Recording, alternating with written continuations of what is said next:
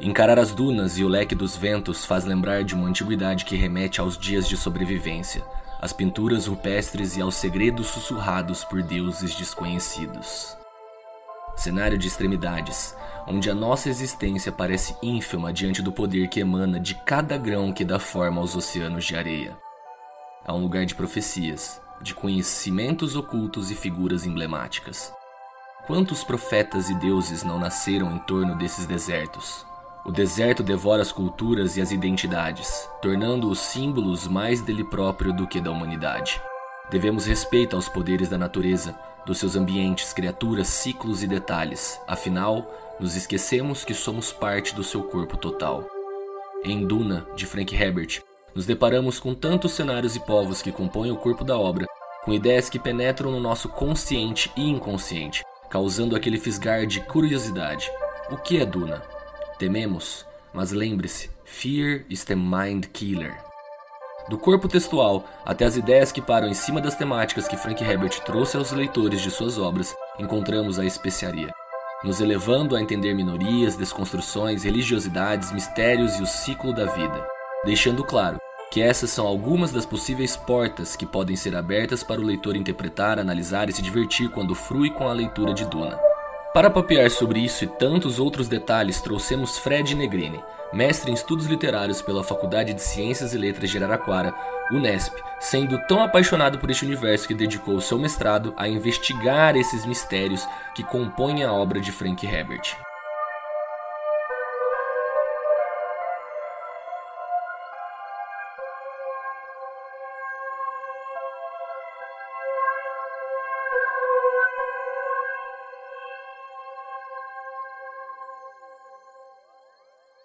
Sejam bem-vindas e bem-vindos a mais um episódio do Páginas Fantásticas. Desta vez, em exceção, é o Caverna que está abrindo o programa.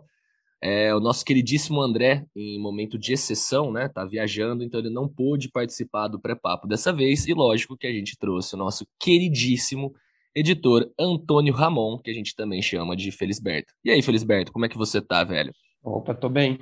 Intruso aqui, né? Eu acho que é a primeira vez que os ouvintes ouvem a minha voz, né? Eu acho que não nenhum episódio que eu estive participando ainda foi ao ar, né? Ainda não.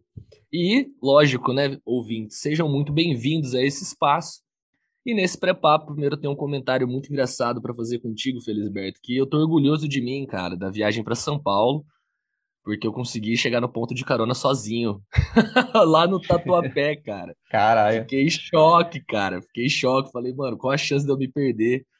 É, na hora que eu desci da estação, né, eu tava fazendo a baldeação pra linha vermelha, o tanto que eu tava inseguro, é pra esquerda ou pra direita, pra esquerda ou pra direita, qual que é o lado, velho? Se eu pegar o sentido errado, eu vou pra puta que pariu, tá ligado? Aqui em São Paulo, nos metrôs, tem bastante indicação nas placas, né? É difícil perder, mano. Se você souber ler, eu falo. Se você souber ler, é muito difícil. Sim, mas bateu uma insegurança, tá ligado? Tipo, porra, é pro lado do Corinthians ou é pro lado da, do, do caralho, tá ligado? Aí eu perguntei até pra mina, eu falei, eu pego a direita ou a esquerda? Lá, direita. Eu falei, não, então então é nós. Tô caminhando certo aqui. Passou no Metroidvania de São Paulo, consegui, que é o metrô. Consegui, cara. O Metroidvania de São Paulo deu muito certo.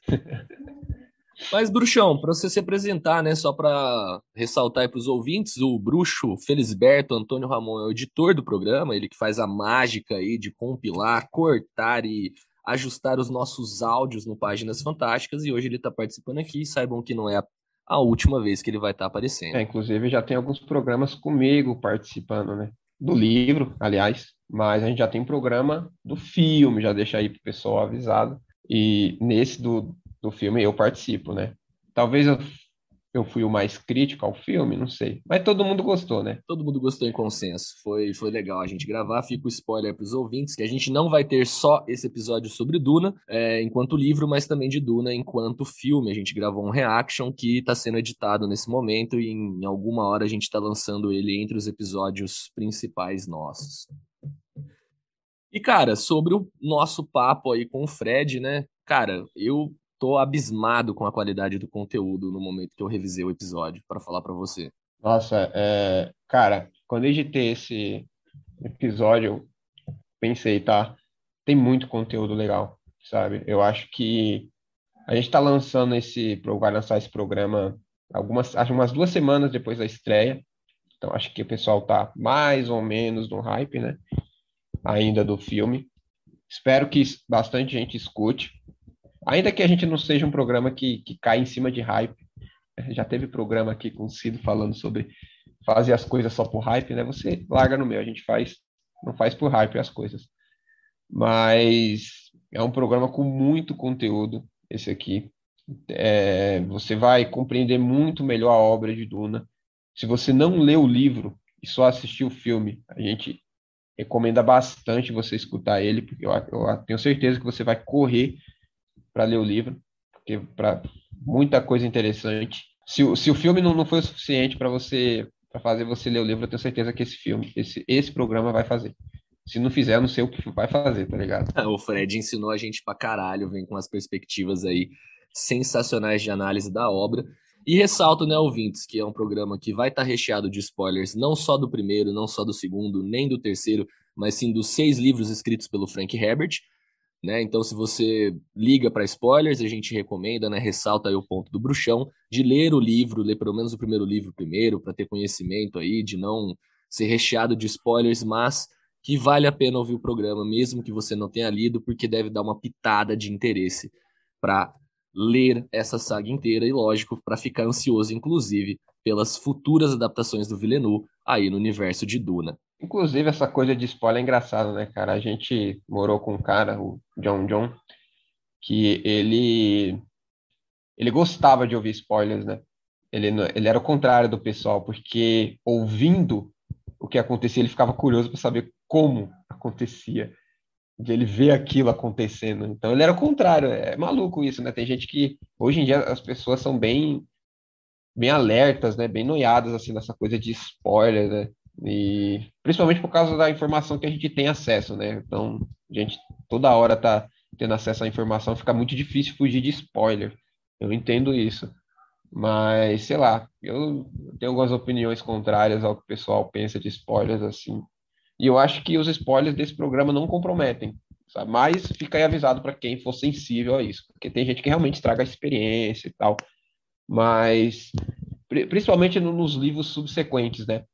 Eu acho que do primeiro livro pode ter até que bastante, mas do, do segundo, terceiro e tal, tem algumas coisas que o Fred comenta, mas é, é, nada que entregue demais assim a trama, nada que vai fazer você, sabe? Gente, eu li Game of Thrones sabendo do Casamento Vermelho.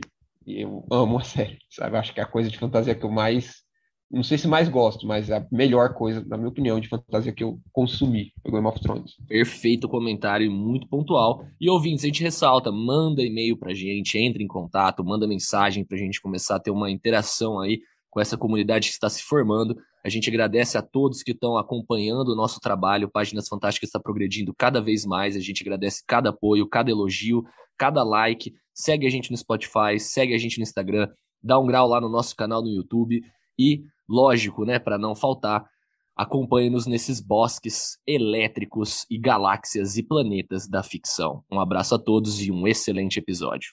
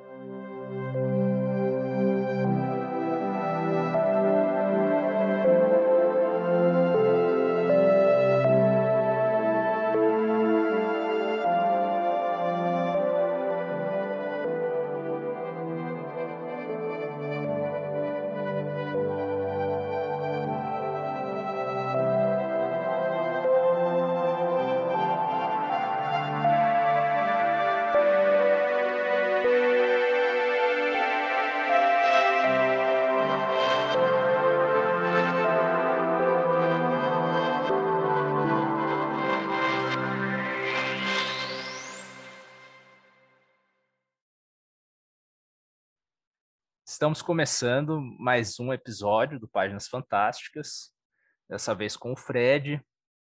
Bom, Fred, a gente está feliz demais com a sua participação, cara, e estamos muito animados para falar de Duna. Essa é a primeira obra que a gente fala é, depois de Senhor dos Anéis. E sei, na, na minha adolescência, eu, eu lembro de ouvir bastante comparação de Senhor dos Anéis com Duna, no sentido de que Senhor dos Anéis é, era para fantasia o que Duna era para ficção científica, assim, que era a grande, o grande marco da ficção científica e uma obra que tinha rompido paradigmas, assim, e que influenciou muitas outras. E, e quando eu fui ler Duna pela primeira vez, foi algo muito chocante para mim, que foi era muito diferente do que é, eu estava acostumado a, a, ler com ficção científica mesmo, porque há uma parece em alguns momentos ter uma integração com fantasia, né? E estou muito animado. Eu sei que o Caverna também está muito animado para a gente começar esse papo. Mas antes de entrar na temática do programa em si, Fred, essa, isso é o que a gente pede para que todo primeiro convidado faça, que é falar sobre as suas primeiras memórias como leitor, tanto suas mais tenras memórias mesmo da sua infância, como começou, se você lembra quando despertou o interesse pela leitura, e em que momento o, o fantástico, seja a fantasia, a ficção científica, entrou na sua percepção, né, como isso te afetou e, e como te levou até onde você está hoje. É isso, cara. Um prazer estar com você aqui. Isso, a gente queria muito agradecer sua presença aqui, Fred. Valeu, eu que agradeço aí a oportunidade aí, o grande podcast de vocês estar participando e contribuindo no que a gente puder aí, né, também. E acho que essas discussões são sempre muito interessantes, né, e a gente tem que ocupar mesmo esses espaços, os espaços dos podcasts, né, dos, da internet, para poder trazer essa discussão, né. Até porque, como a gente estava falando até um pouco, agora, pouquinho antes né, de começar a gravar sobre o filme do Duna, né, tem diversas críticas aí que que não entendem né, muito bem a proposta da série e não entendem porque não conhecem, né? Então a gente está falando sobre isso é, é, bem importante também para poder trazer um, um, conhecimento mais embasado, né, no, no, próprio texto da obra e tudo mais. Né? Eu sou o Frederico Negrini, mas pode me chamar de Fred mesmo, prefiro, né? Mas o nome está lá, Frederico Negrini. É, meu interesse pela leitura, ele, ele surge assim, quando eu era bem, bem pequeno mesmo, desde uns seis anos de idade, sete anos de idade que eu aprendi a ler, eu, eu gostava bastante de tinha uns livrinhos assim que eu lembro na biblioteca da minha escola que era contavam a, a, a biografia de diversos compositores e eu adorava aqueles livros, não sei porquê, mas eu adorava e eu pegava sempre eles para ler assim. Mas eu, eu confesso que depois, acho que é, já com uns 11 anos de idade, assim, eu já não lia tanto. E eu não lia tanto, eu lembro até porque eu fiquei um pouco frustrado na época, que a minha professora, eu com 11 anos de idade, pediu para eu ler Ana Terra, né? E é uma coisa que hoje eu me questiono, né? Por que, que a gente está dando um livro como Ana Terra para uma criança de 11 anos de idade, né? É uma leitura que não é tão fácil, é uma leitura de, assim, difícil de, de, de compreender e, e que também com matemática que às vezes é bem pesada para quem tem tem 11 anos de idade, né? E aí acho que aquilo me afastou da leitura, né, por um bom tempo. E exatamente o que foi me reaproximar da leitura, no caso, foi o universo de Harry Potter, né? Foi com alguns anos depois, aí, eu lembro que eu tinha 11, 10, 11 anos quando eu tive que ler Na Terra. Eu lembro que eu fui, né, depois fritar mesmo, literalmente fritar no Harry Potter com uns 12 a 13 anos ali que aí eu simplesmente devorei, li o primeiro, devorei, li todos os outros. Eu li assim, de, de ficar o dia inteiro lendo e só parar para comer e quem sabe tomar banho, né? E que era ler o, o livro inteiro mesmo. Eu até lembro que o quinto livro, eu estava na praia com a minha família, tinha acabado de sair, eu comprei e ia viajar para a praia logo em seguida, né? Só que tava chovendo na praia, então foi bom, porque eu fiquei só lendo Harry Potter, então eu nem precisava ir pra praia. Eu ficava lá lendo, fretando no, no, no quinto livro, né?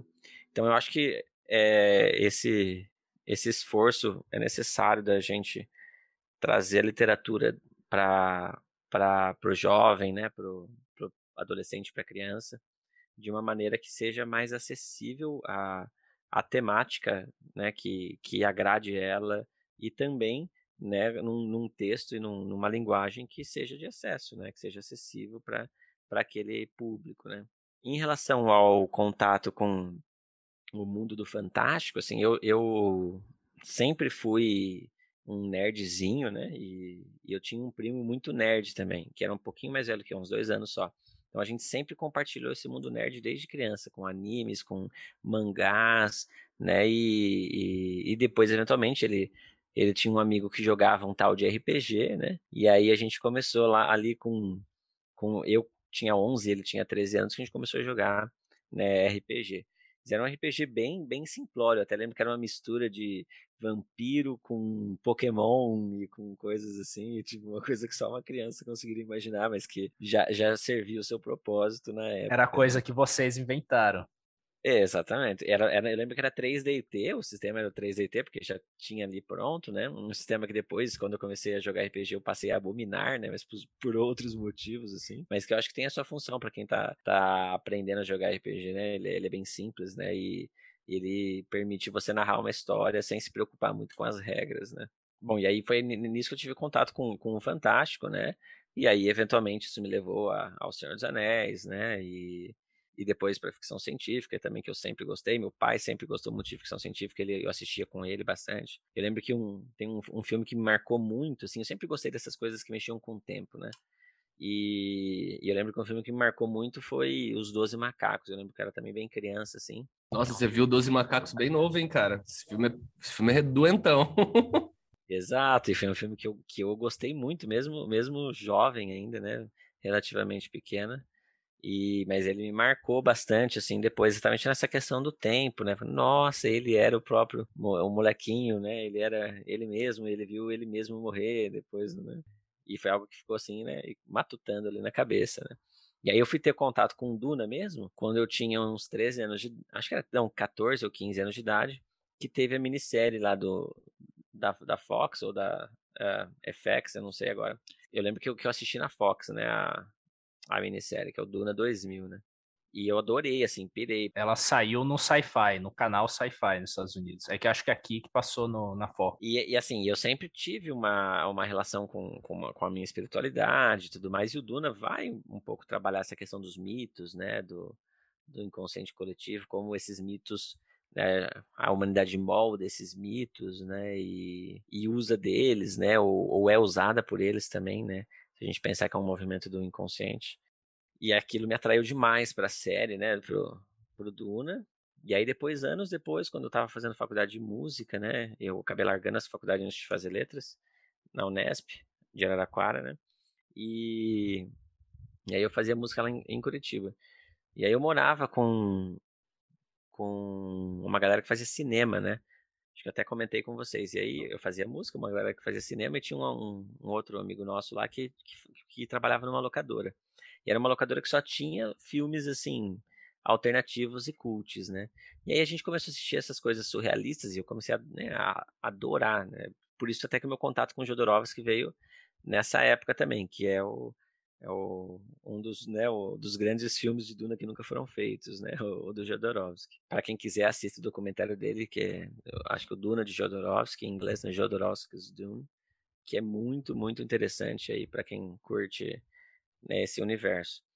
E, e aí a gente assistia Lynch também. Lynch é, é, um, é um dos grandes aí do, do surrealismo. E aí a gente falou, ah, vamos ver esse filme aqui de ficção científica do Lynch Duna. E na hora que eles pegaram, eu nem tinha me tocado que eu já tinha visto a minissérie, né? Aí quando eu comecei a assistir o filme, eu falei, eu já assisti isso, eu tenho certeza, eu lembro, tipo, lembro de todo, toda essa, essa, essa história. Aí eu fui ver, nossa, eu tô vendo um filme, mas é um filme diferente da minissérie, né? Eram coisas diferentes. Nisso que eu falei, ah, vou ler esse livro, né? Eu já tava prestes a largar a faculdade de música mesmo. Minha irmã me deu de Natal o livro, eu peguei o livro e, assim, ó, devorei o livro em em muito pouco tempo, falei, eu preciso ler toda essa série, né? E aí, nisso, a minha ex-namorada, ela fazia letras aqui no Unesp Araraquara, eu tava largando a faculdade de música, né? E ela falou, por que você não presta letras? Você gosta do, do Duna, você gosta de poesia, etc., presta letras. Aí que eu fui prestar letras e, e eu já fui para a faculdade com o objetivo de pesquisar Duna, assim, né? Eu já fui exatamente com esse, com esse objetivo, com essa meta, né? Já tinha algumas ideias, é claro, Bom, e aí, e, nisso de, de, entrar na faculdade, eu já, eu já tinha um contato com a psicologia junguiana, que é o que eu, um dos principais, né, arcabouços teóricos aí que eu vou usar para minha pesquisa. E como eu disse, eu sempre fui nerdinho, assim, então eu sou meio que é, sofri um pouco na, na minha adolescência porque eu não quis fazer exatas, né? Então eu era muito muito bom de matemática, eu mexia com computador, programação, né? E, e, o sonho assim era que eu fosse fazer engenharia, porque tem todo aquele status, né?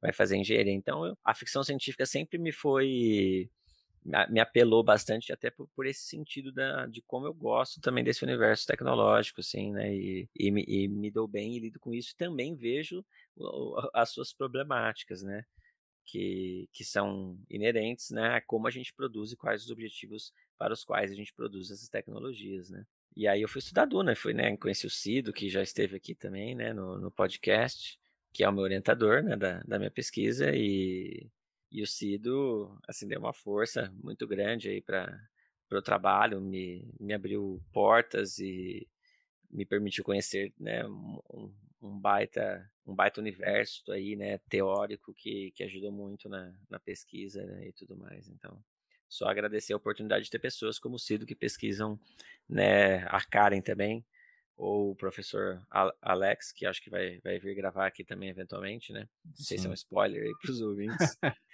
é, eu, eu, acho que vai sair, vai sair antes até. Oh, bom, bom, então não é um spoiler.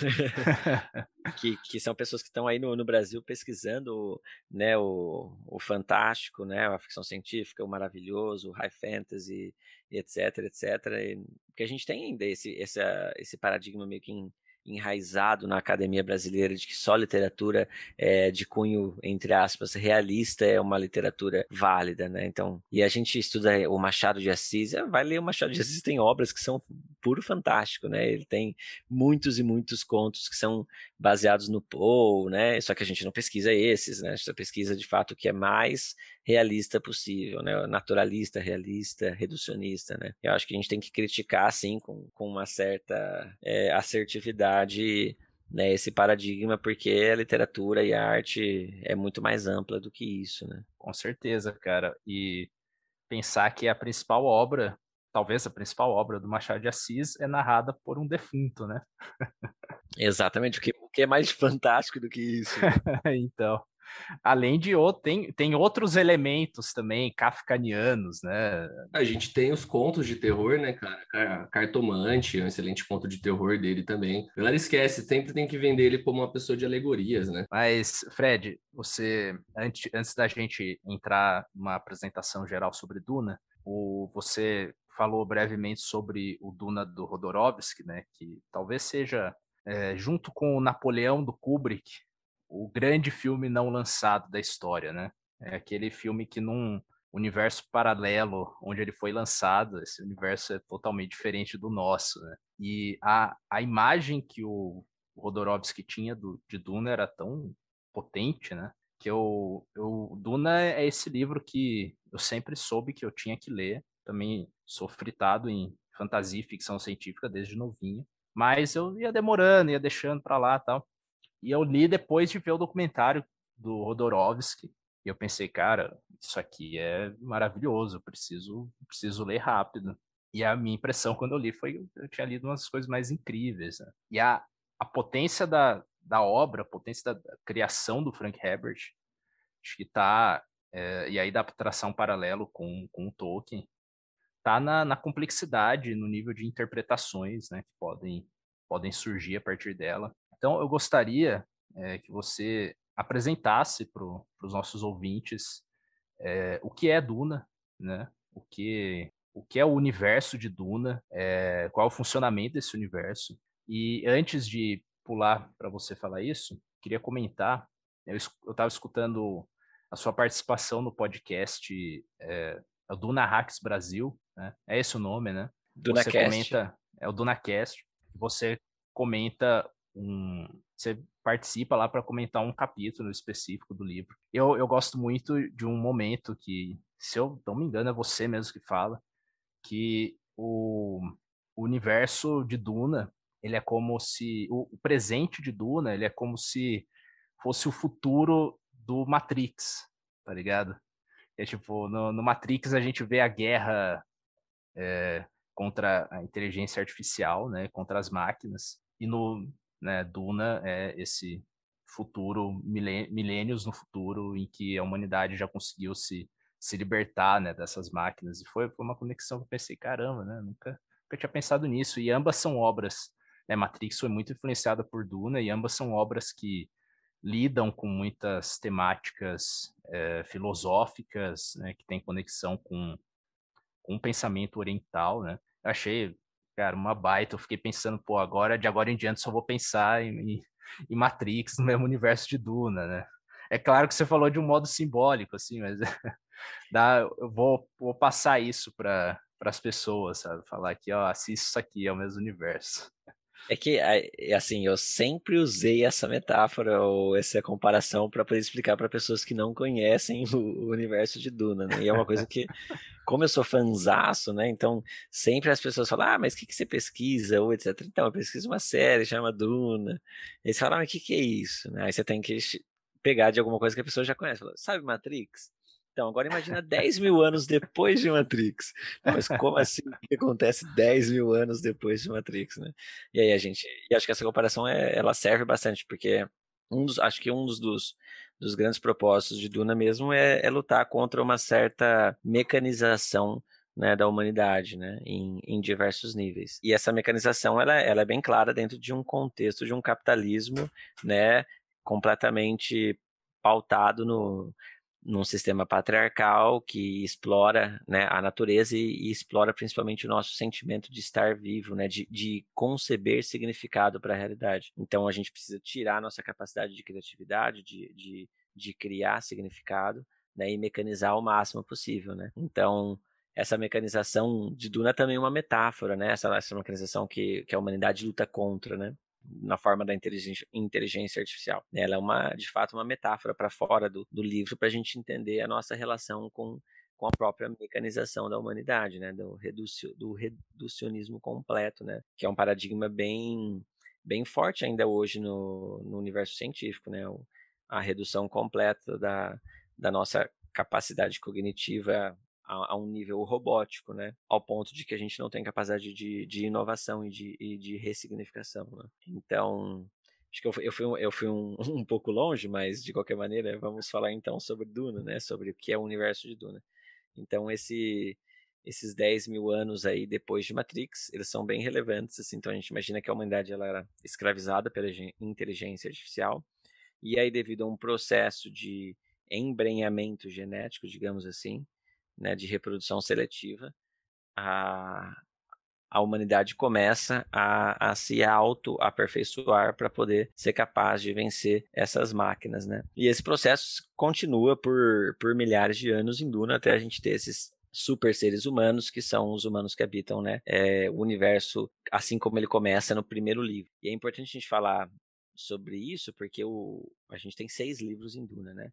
Seis livros escritos pelo Frank Herbert. Depois a gente até tem, é, ou, digo, seis da narrativa principal, até tem é, alguns livros mais sobre o universo que são né, que não estão narrando essa, essa narrativa é, principal da série, né? E depois a gente tem alguns livros do filho do, do Frank Herbert também, o Brian Herbert, que dão continuidade aí ao trabalho que não acabou do, do, do pai dele, né? E o primeiro livro se ele se situa no aqui agora, como né, no, no, filme, a gente vai ter depois o, o, sexto livro em torno de uns 5 mil anos depois.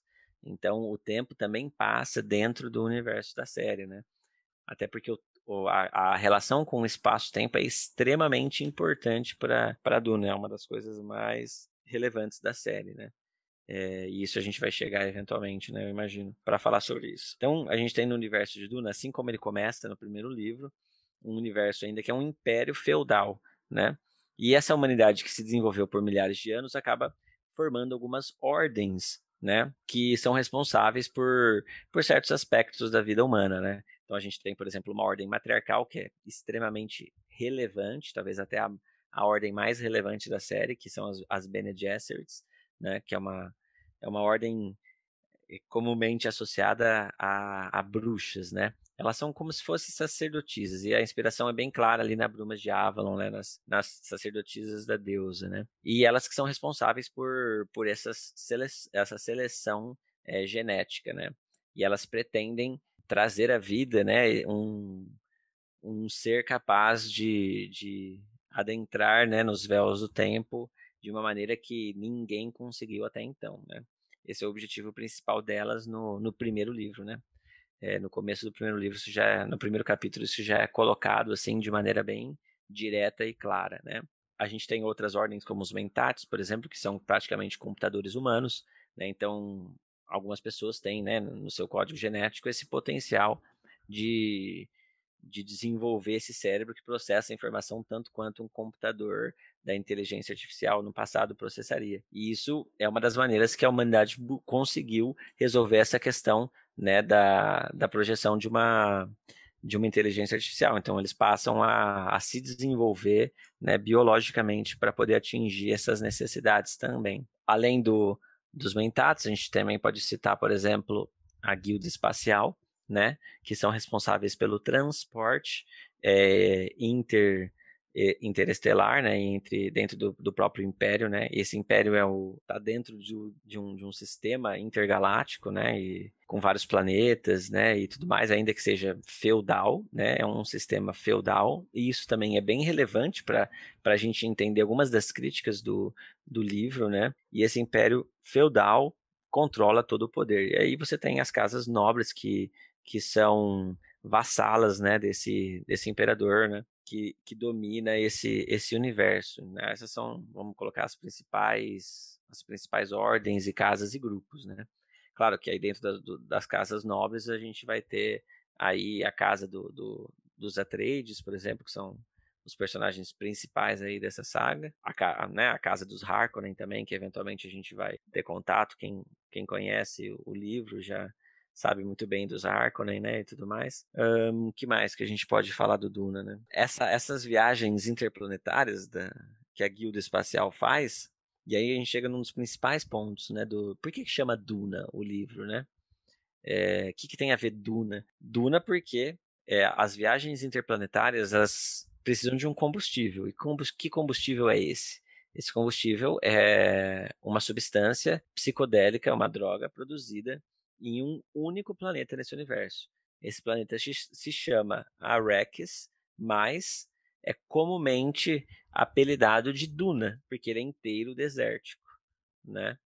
Então essa, essa droga ela é usada pelos, pelos pilotos das naves espaciais, então só existe comércio entre os planetas dentro desse universo porque existe esse transporte dessas, dessas é, tudo que é produzido no universo, é, tudo que é eventualmente coletado, produzido pela humanidade, precisa ser comercializado por meio da guilda espacial, que monopoliza o transporte interestelar. Mas para que esse transporte seja efetuado, efetivado, né, eles precisam dessa substância que é a especiaria. E exatamente por ela ser uma substância psicodélica, ela permite que as pessoas que a ingerem né, atinjam um estado de, de consciência alterado que é, perceba o tempo e o espaço de uma maneira mais relativizada. Então, os pilotos tomam a, a especiaria e, e, portanto, conseguem traçar um caminho pelo quantum espaço temporal até os outros planetas, né? Então, sem a, a substância, eles seriam incapazes de, de levar pela dobra as naves né, nesses, nesses caminhos aí que só com a sua consciência expandida seria capaz de, de ser visualizado esses caminhos. Né? Só queria falar que, tipo, um comentário que eu tenho sobre Duna que eu sempre. que me impactou bastante, graças a tanto o André quanto o Fred, vocês dois terem relembrado, é que sempre me foge o detalhe de que existia a Terra, né? De que a gente teve a questão da batalha com as inteligências artificiais. Eu acho.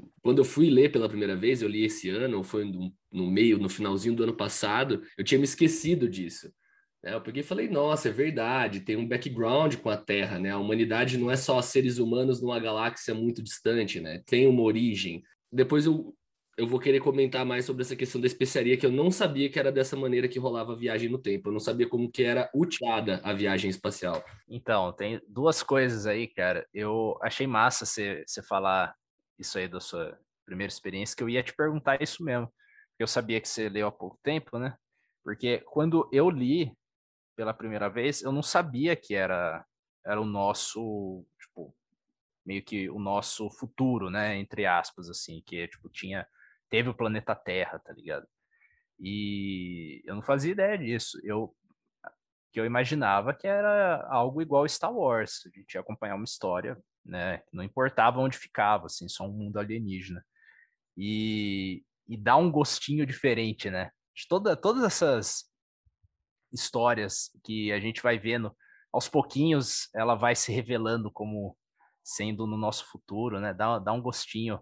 E, e até porque de ver temáticas que são relevantes para a gente, relevantes na nossa história, sendo tratadas no futuro, e certas temáticas que são permanentes, né, que são cíclicas tal. E, e a outra coisa, a especiaria, isso aí da, da guilda, eu acho que no primeiro livro ainda é um mistério, né? Ainda não tem eles não sabem exatamente como funciona, assim, a gente não sabe exatamente como funciona a viagem, né, no primeiro livro. Até vendo cenas da, da série do, do sci-fi, é, logo no, no início eles mostram esse aqueles seres que o Fred deve saber o nome certinho para falar dos seres que fazem as viagens, né, os que são os responsáveis para fazer, que eles ficam nos tubos, né? Isso não é revelado no primeiro livro, ou é? Eu não tô me lembrando. Não, não é. É se eu não me engano, lá pro final, o Paul chega a, a, constatar que ele não é capaz de ver os, os navegadores, porque eles também têm, têm a presciência. Então, eles, eles meio que estão ocultos da, das visões dele, né? Aí só tem essa revelação, mas não chega a mostrar, tipo, o corpo deles, né? Tipo, não sabe que eles são meio até aparece alguns membros da, da guilda que no final do primeiro livro, quando tem toda aquela aquela tensão né, no, no palácio de, de Arakin, quando o Paul de fato faz a sua, vamos dizer assim, seu golpe de estado, né? E só que não aparecem de fato os navegadores. Vai aparecer no, come... no segundo livro já, já aparecem os navegadores. Eles são seres humanos também, mas que com... devido a um consumo muito intenso de, de especiaria e provavelmente e alguns até num, num, nível mais, mais forte, né? Eles passam a, a ficar mais parecidos com os vermes da areia, né? Então eles começam a uhum. se tornar muito parecidos com os vermes da areia. Porque, né? E aí já é um. Quem não leu, infelizmente, já vai tomar um baita spoiler na cara, né? Mas que a especiaria, ela, ela foi até né, criada como uma metáfora ao petróleo na sua época, né? O petróleo, e, e, aí a gente já fala um pouco de Frank Herbert, que ele era ecólogo, né? Então ele tem toda uma, uma visão aí é, relacionada aos processos cíclicos e biológicos, né? Então a gente sabe que o petróleo é um resultado aí de milhares de anos de, de, um, de um processo químico e, e, e biológico de vários seres que foram aí, né, sendo processados dentro da Terra, né? Então, de uma certa maneira, esse combustível é parecido com o petróleo porque a especiaria também ela é um resultado aí da, da decomposição né, do, do corpo dos vermes da areia, né? E aí isso só vai, só vai ser revelado aí no, lá depois do, no, na, pelo menos no meados, assim, final do, do primeiro livro, se eu não me engano. Né? Inclusive, só para agregar, André, essa questão, último detalhe é que eu tinha essa noção por conta do filme do Lynch. Então, uhum. quando eu fui ler o primeiro livro, li recentemente, é, até aconteceu de eu me perguntar, eu falar, nossa, mas cadê a cena do imperador conversando com aquele feto gigante escroto dentro do tubo, tá ligado? E não tem. Aí eu falei, nossa, mano, que viagem. Será que é uma invenção do Lynch? Será que é alguma coisa que tá num subtexto? É... Eu não consegui captar. Agora eu fiquei sabendo que eu tenho que ler o Messias de Duna, né? Tem que matar essa é... tendência. Tem uma, uma arte aqui, uma capa, arte da capa de uma das edições que saiu aqui no Brasil, que tem, é, tem um... Eu, eu lembro que eu olhava, não sabia o que que era. Pensava, ué, que, que, que, que esse bicho estranho e tal. É. Mas o... É, não, eu só ia colocar também que além a, a especiaria tem outras funções no universo também. Ela é uma, uma droga geriátrica, eles chamam. Então ela está muito relacionada ao funcionamento da vida, né? E isso é bem importante, até porque ela no seu ela é comumente né, nomeada no seu substrato mais poderoso como a água da vida, né? Que aí ela diretamente, essa água da vida é quando a gente mergulha a gente, né? Quando se mergulha um, um verme da areia, pequeno no caso, ainda um filhotinho dentro de um, de um poço de água, e aí a, a especiaria vai, vai ser extraída do, do corpo do verme, ele vai morrer porque eles morrem na água, né? E aí essa água fica infectada ali no, com uma, uma concentração altíssima né, da, da especiaria, eles chamam de água da vida. É até venenoso para a humanidade, né? essa água da vida. É preciso que uma reverenda madre, uma Bene Gesserit, é, seja capaz de converter a água em algo bebível para a comunidade. Né? É, eu até suspeito que o momento em que o Paul ingere, né, ela pode ser o momento que o, o filme agora recente pare, sabe? Seja o fim do filme. Então, se eu não me engano, o fim do, do, do, desse primeiro filme vai ser mais ou menos no. Quando o Paul e a, e a, e a Jéssica já, já estão no deserto e eles estão prestes a serem abordados pelos Fremen, assim, né? Então, é, ah. se eu não me engano, é ah. mais ou menos nesse, nesse momento que vai acabar o, o primeiro filme. Caramba, é, é pouquíssima coisa. Então. É bem pouco, né? Se você for ver, né? É o livro 1 interessante, cara. Pô, porque no, no, livro não é bem, né, tipo, 20% do livro quando isso acontece? Eu acho que é, um, que é uns 30 e poucos por cento. Não, é metade, não é metade? Eu lembro que divide, divide muito bem. Eu tenho ele aqui, peraí. Curioso, hein? Então a gente vai, vai ver pouco do, da relação deles com o Freeman, os Freeman. Sim. Como que você fala? Freeman ou Freeman? É, eu falo Fremen. Ah, tá. Eu penso em Fremen também. Ó, do, a página 209 começa o que seria o segundo filme e o livro, a parte narrativa inteira tem 520, então que é uns 40% por aí. Bom, é o só como a título de curiosidade, né? Fremen vem de fato de Freeman, né? Que na, que é uma tradução do povo do norte da África, né? Que morava no deserto, que eram os Amazir. E aí, esse, e aí ele fez essa tradução né, do, do nome do, desse povo do deserto, um povo originário né, do deserto do norte da África. E aí ele só fez a tradução e converteu né, e deixou Fremen para não ser igual a Freeman, né? Uhum. Fremen. Então, Fred, já que a gente entendeu o que é Duna, a gente entendeu a obra no seu literal, né, no seu conteúdo, qual é a importância do Herbert para a ficção científica e as suas influências e referências, cara, para a construção de um universo tão complexo, tão vasto. Tá, é... vamos lá. O Duna, ele é uma obra muito, assim, talvez uma das mais importantes da, da sua fase na ficção científica, que é né, conhecida como New Wave né, na ficção científica. E essa New Wave, ela, ela traz uma mudança, assim, né, a, em relação à forma da ficção científica até então vigente, bem, bem importante. Então, antes né, da, da New Wave, a gente tinha um, um domínio muito grande na ficção científica das, das pulp magazines, né, que eram aquelas revistinhas com historinhas de, de ficção científica que hoje em dia muitos filmes de Hollywood fazem essa mesma fórmula dessas revistinhas, né? Que era um, um enredo bem, bem simplório, assim, de, de uma humanidade que se aventura no espaço e um herói que salva o universo derrotando monstros, né, muito fortes e, e que querem acabar com, com a humanidade. A gente vê isso demais, até nos filmes de herói da Marvel e etc. É né? um enredo bem bem comum e simplório, assim. Esse era o tipo de, de narrativa que era imperativa, né, no, até então, no seu momento. E a New Wave ela vem quebrar um pouco com esse com esse estilo, ela vem trazer um, já discussões mais filosóficas, um, um trabalho na linguagem mais elaborado, assim, né?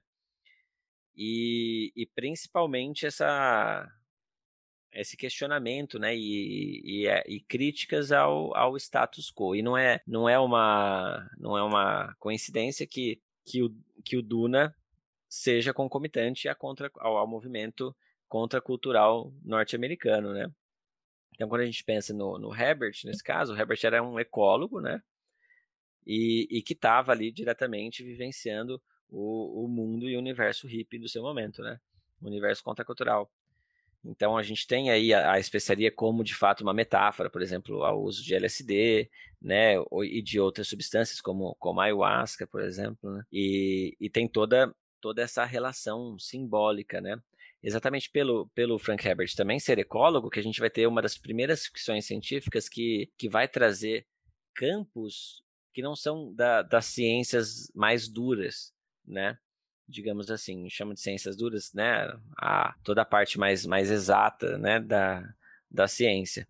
Então, claro que o, o Herbert vai trabalhar com muita coisa da, da física quântica aí nas suas, nas suas ideias, mas ele vai trazer a, a psicologia, né, ele vai trazer é, avanços no, no, no campo científico que, que não são avanços no mundo das exatas. Então a gente tem. A gente fala, nossa, tanto que muita gente fala, nossa, mas isso é ficção científica? Não tem robôs, não tem laser, não tem explosões, né? Até tem algumas, né? mas não é o não é o, o, foco, né? Então o foco de fato é uma é, é uma relação antropológica, um estudos é, culturais, é, religioso, né? Como as religiosidades também vão se transformando com o passar do tempo e os mitos, esses como se refletem né, no, no inconsciente coletivo, né? Então, o Herbert foi aí trazer todo esse universo que também era bem, é, bem comumente explorado aí pelo, pelo movimento contracultural, como eu falei, e aí, portanto, pela New Wave na ficção científica também. É, e aí, por isso que muita gente acaba comparando né, o universo de Duna com o universo do Senhor dos Anéis, né, no, no campo da crítica aí, que a gente vê bastante gente falando isso, né? Porque de fato é um universo bem complexo, assim, né?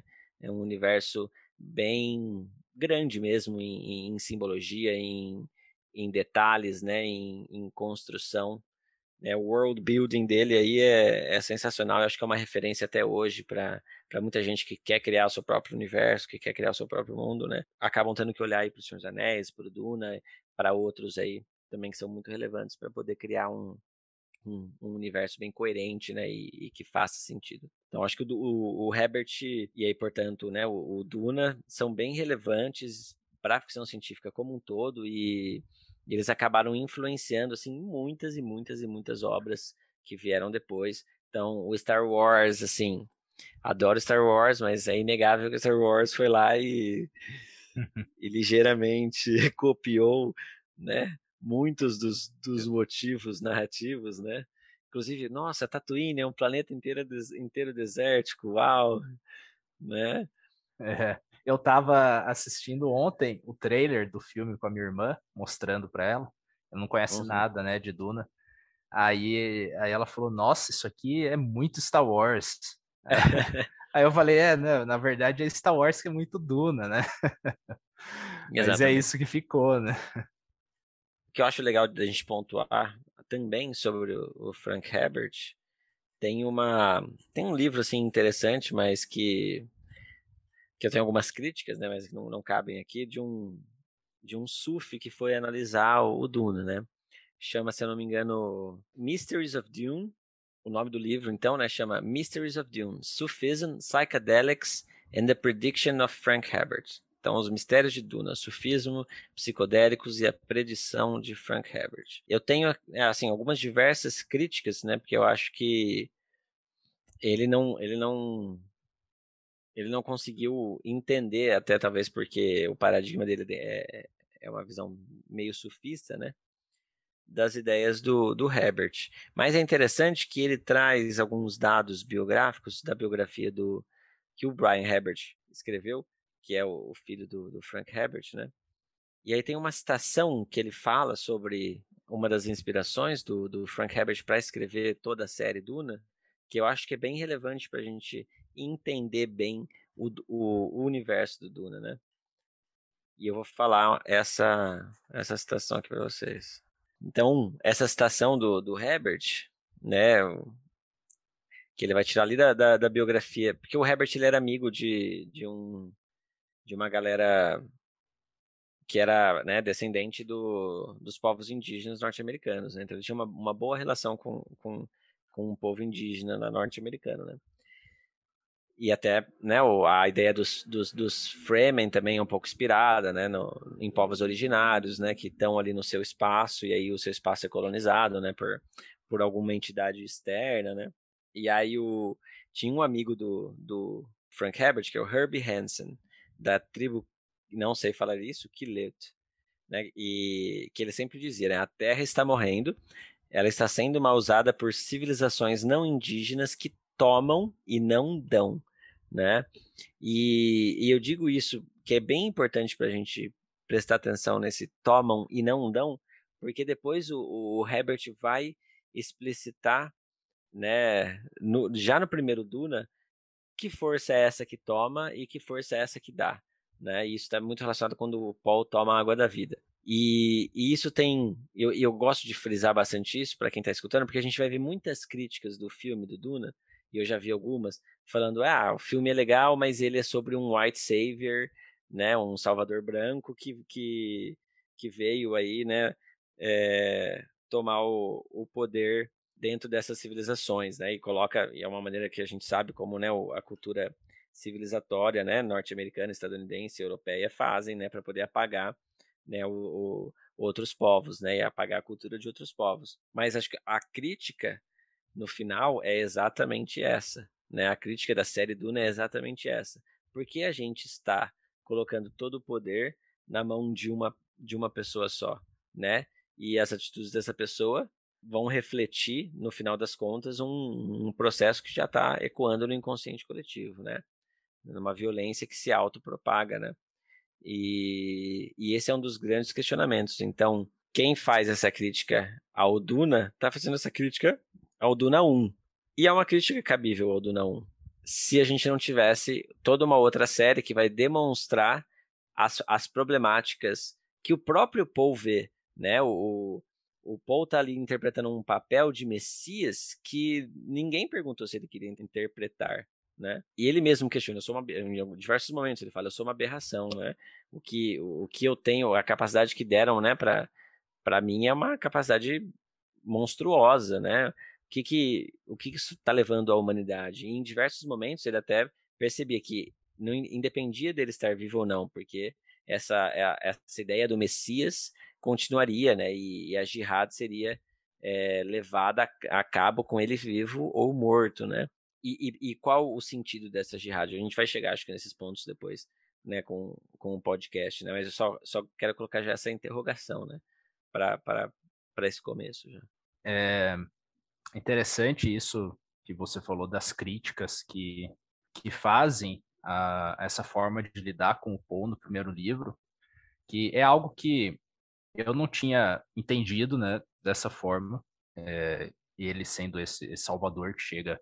Apesar de, obviamente, é, né? É assim que é o primeiro livro, assim, mas eu acho que já tem detalhes lá que já, mesmo no primeiro livro, já trazem uma interpretação né, mais aprofundada, porque ainda no início, é, quando se revela que o Paul é esse escolhido, né, o clássico escolhido, assim, que a gente está tão acostumado a ver, mas já tem uma certa é, diferenciação, uma certa desconstrução nisso no fato das Bene Gesserit elas terem construído essa profecia, né?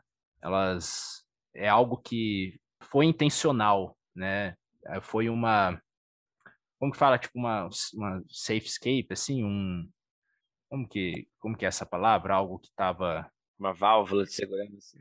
É, é, meio que algo lá... Uma rota segura. Não, foi algo que, porque elas, elas incitam, né, elas, tipo, constroem essa, essa profecia para um dia, se elas precisarem, né, usar lá naquele planeta, elas meio que têm como ativar essa parada, assim, de alguma forma. Não tem? Não é algo assim? elas são responsáveis por. E isso tem tudo a ver com o arquétipo da, da grande mãe, que é algo que eu vou discutir depois no, no terceiro capítulo da minha dissertação, né? Mas elas meio que constroem toda a mitologia da humanidade. Elas são responsáveis por é, manipular até, e às vezes se manipular nem é no sentido positivo, na verdade, né? Principalmente, né? No, no, no começo da série, mas de fato elas controlam, manipulam e, E, e, entendem muito bem essas narrativas mitológicas, né? Só que elas também estão, de uma certa forma, ainda presas a, aos seus próprios dogmas, né?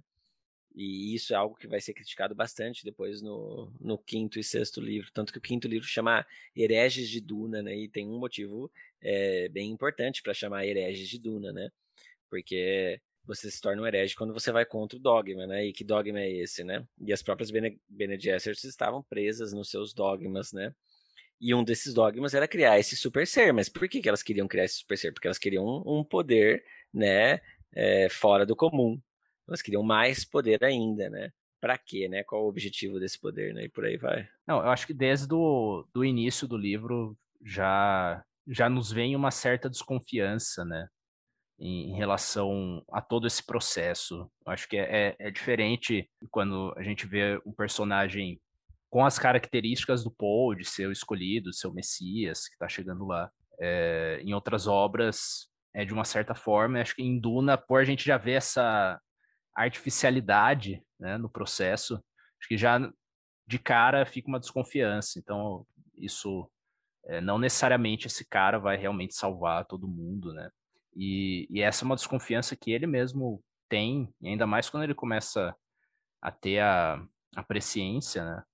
De que ele entende que não é necessariamente algo bom, mas fica nessa sinuca de bico, igual você falou, que mesmo que ele morra, é, ele ainda vai ser usado como um mártir, né, para jihad. É só comentar que a questão do livre-arbítrio é questionada, acho que desde a primeira página, sabe? Do momento que você é inserido ao contexto da família Atreides, né? Sempre tem essa questão. Eles sabem que estão indo para uma armadilha e tem que seguir. Eles sabem que vão ter diversos ataques, se preparam de todas as maneiras, mas tem que seguir. Então, acho isso muito legal, porque é como se fosse uma meta narrativa, né? É como se você tivesse uma noção. Eu acho que a própria maneira que o Herbert escreve em algumas partes, se a gente coloca aquela tentativa de assassinato no quarto, a maneira que ele fragmenta a narrativa. Então a gente tem primeiro momento que mostra o ataque, depois ele narra a perspectiva do soldado que vai atacar, e ele joga as ordens dos eventos de maneiras diferentes, em tempos diferentes, mas o desfecho vai acontecer, mesmo com os personagens tendo ciência disso. Eu acho isso muito, muito massa na questão de desconstruir né, a narrativa linear, a narrativa convencional do ciclo do herói. É, eu acho que isso tá, tá conectado muito bem com, com a ideia de tempo mesmo que ele vai desenvolver ao longo do livro e da série.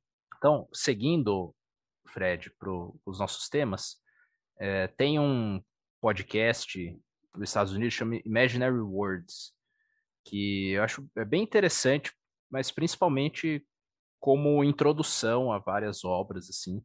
São episódios curtos, de 30 minutos. E tem um sobre Duna. E lá tem. Eles tratam alguns pontos que, que você, você já citou.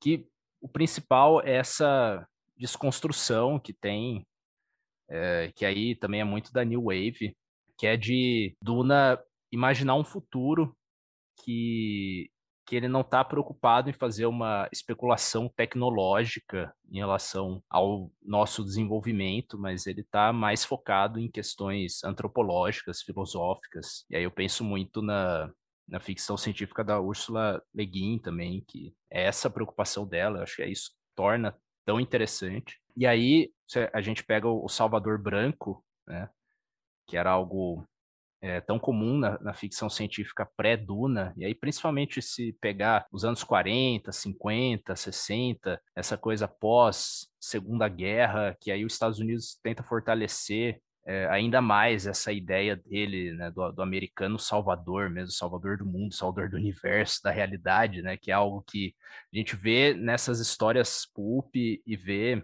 em outras obras de, de ficção científica e vê nos quadrinhos também, né, na origem dos quadrinhos, os super-heróis são todos esses, assim, se a gente pegar esses primeiros, os super-heróis são sempre isso, né, o, o, americano salvador, né, e o, o, Superman que não é americano, ele só é o Superman porque ele tem os valores americanos, né, então é muito re, revigorante quando surge o Frank Herbert, que é, pô, ele tem aí, ele representa muito bem a contracultura, né, o cara tá, ele tem tanto o lance a conexão com os índios norte-americanos, né? essa conexão com a ancestralidade do, do próprio país, a conexão e aí, tanto pelo aspecto filosófico, quanto pelo o aspecto dos, psicotrópicos, e tem a, a conexão com as filosofias orientais. E aí entra um ponto, que é por isso que eu, eu citei o podcast, que lá é, vem um, um, entrevistado, que é um, um pesquisador é, de, de Oriente Médio, e ele fala sobre como, quando ele entrou em contato com Duna pela primeira vez, ele ficou muito fascinado com essa forma de enxergar um futuro que era diferente do que ele estava acostumado, e a comparação que ele usa é com Jornada nas Estrelas, especificamente. Que em Jornada nas Estrelas tem essa essa extrapolação assim de, de uma é, de uma vontade de uma realidade que é racional, né? A realidade estritamente racional, onde né, em Jornada nas Estrelas tem pouco religião, pelo menos na primeira, é, na primeira geração. O, a religião é meio que algo que já ficou no passado, assim, né? A humanidade superou e agora o que importa é, é o progresso, o progresso científico e o progresso da razão. E, e isso está muito de acordo com mesmo uma, né, uma ideia ocidental de progresso. E, mas então você chega em Duna, e entre to todos esses fatores que a gente está falando de como é esse futuro em Duna, que aí pega a tecnologia fica em segundo plano, mas também é importante como as, muito das terminologias que são usadas são emprestadas da língua árabe, né? E muitas das relações que são feitas é, são com a cultura árabe no geral. E aí, então, pensando em, em Duna como algo que está por mais que seja escrito por um escritor ocidental, ela está emprestando de um de fontes muito mais vastas, né, do que apenas da literatura ocidental.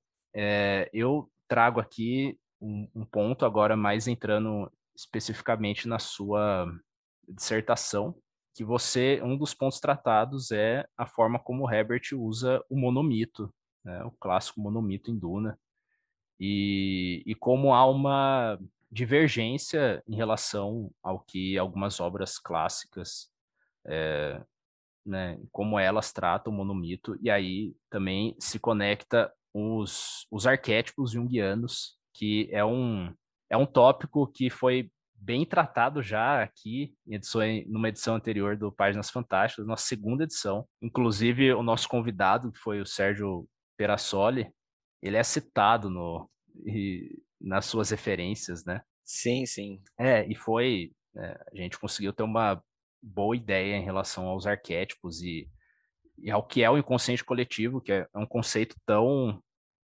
Acho que mal usado na ficção, né? Sempre tratam ele de uma forma diferente do que realmente é a ideia do Jung. Então, Fred, é, é isso. Como que, como que é o monomito em Duna como que é essa essa crítica que o, que o Herbert faz em cima e essa é, não sei se dá para falar de desconstrução do monomito.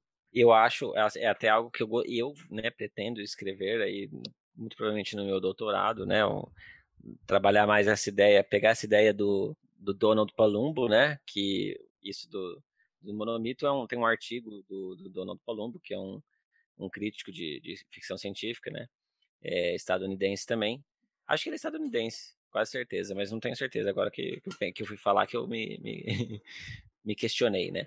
Mas ele tem um artigo muito bom que fala, né, que ele fala exatamente né, sobre o monomito em Duna, e ele chama né, do, o monomito como um, um padrão fractal na em Duna, né, na série Duna. E aí primeiro, né, é interessante que a gente entenda o que é o que são fractais, né? E que é um, parece uma coisa nossa, né, muito de outro mundo, mas é algo que está no dia a dia aí e a gente só não percebe. Então, um, uma estrutura fractal ela é uma estrutura que se repete em escalas diferentes, mas que mantém as proporções similares, não necessariamente completamente iguais, né? Mas de alguma maneira parecidas, né? Então, um exemplo que é bem, bem simples de, de ver é quando a gente olha, por exemplo, um átomo, e a gente olha que o centro do átomo detém quase toda a massa da, daquela estrutura, e aí você tem pequenas partículas é, ao redor desse centro né, pesado que ficam circulando ao redor desse, desse centro pesado, dos elétrons. Né? E isso é uma estrutura bem similar né, a estrutura de um sistema solar, por exemplo, em que a gente tem quase toda a concentração de massa no Sol, e aí você tem estruturas menores e bem mais leves que estão gravitando né, em volta desse centro massificado. Então aí a gente tem um exemplo bem, bem, bem claro aí de uma estrutura que é, é similar em escalas completamente diferentes, né? Então a escala aí na, na análise do dono do Palumbo é principalmente o tempo, né? Então conforme o tempo passa, esse essa estrutura fractal do monomito, né? Do monomito heróico, ela vai se repetindo, só que de diversas maneiras. E o interessante é que até um personagem como o Leto Atreides II, que é o herói no terceiro livro, no quarto livro, ele na verdade ele é o, o dragão de dentro da caverna a ser batido, né? Então ele é o algo a ser superado, né? Então essas, essas funções elas vão mudando conforme o tempo passa, né? Conforme a própria narrativa humana e na qual a gente projeta símbolos e, e, significado vão também se transformando, né? E o que é interessante, é, no caso, que a grande proposta, o, o Leto Atreides ele tem uma visão profética, né? Na, presciência dele, que na verdade é uma visão já do Paul, mas que ele herda pelas memórias, né? Ancestrais e que é uma visão do caminho dourado, né? E esse caminho dourado nada mais é do que, né, simbolicamente, um processo de individuação coletivo da humanidade, né, que é algo, acho que o, o, o trabalho do Sérgio, pelo menos no mestrado, ele vai trabalhar com a ideia de processo de individuação no Senhor dos Anéis, né? Sim, é sobre o processo de individuação do Frodo que é, um, é, eu li esse trabalho, tenho ele inclusive aqui, que é um trabalho muito bom do, do Sérgio, gosto bastante, usei, né, até algumas coisas assim, uhum. Na, usei no sentido de citar, né, na minha dissertação, então merece todos os créditos aí o, o Sérgio. E a ideia, né, desse caminho dourado também é muito, muito, muito próxima de uma ideia do budismo, né, que é a ideia de impermanência do budismo, né, que tudo é, no final de contas, é impermanente, não existe nada essencial, né? É, não existe um, uma estrutura que é, é a estrutura é, final do universo e na verdade tudo só existe em, a partir de, um, de uma interrelação né, de milhares de processos que estão sempre mudando, né? Então tá tudo a todo momento, a todo instante se transformando, né? E aí eles chamam por, por faltar de uma essência, por não existir uma essência, eles chamam de vazio, né, de vacuidade, ou que é difícil para a gente traduzir né, aqui para o Ocidente, e aí o termo é shunyata, né? E esse caminho dourado, ele é exatamente a, a busca da gente desconstruir uma repetição fractal que é completamente igual.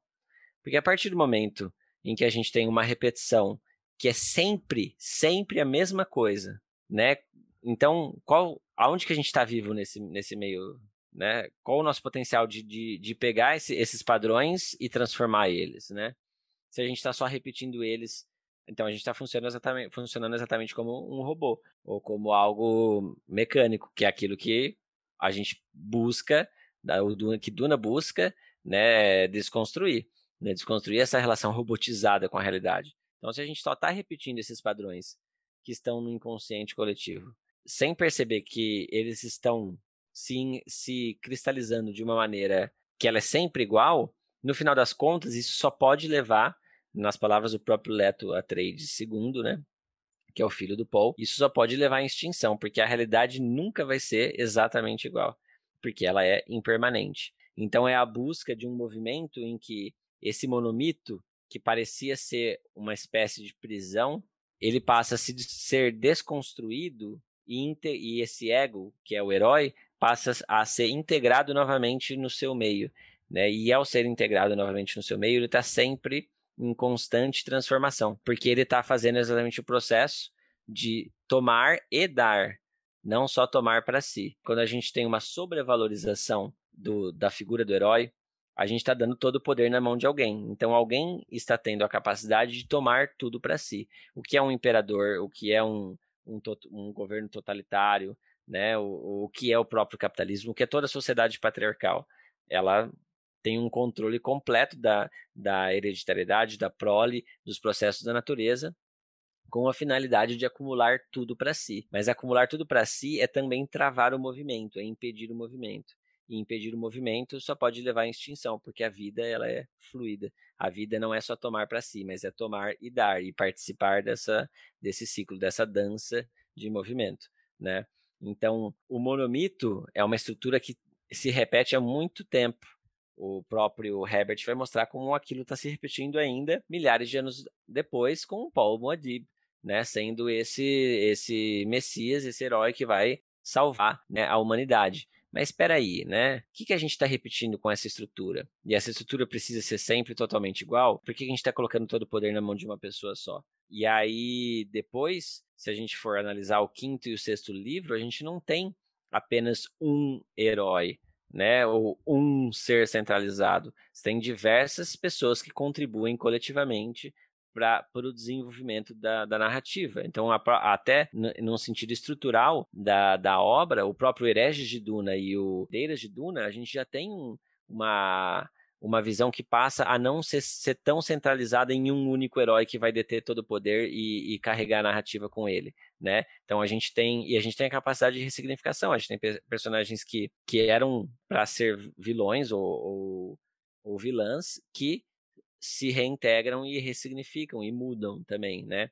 Então é interessante porque eu até pretendo é, escrever exatamente sobre isso, sobre o caminho dourado como um, na verdade, um caminho de impermanência e, portanto, de uma desconstrução de um padrão que é sempre igual.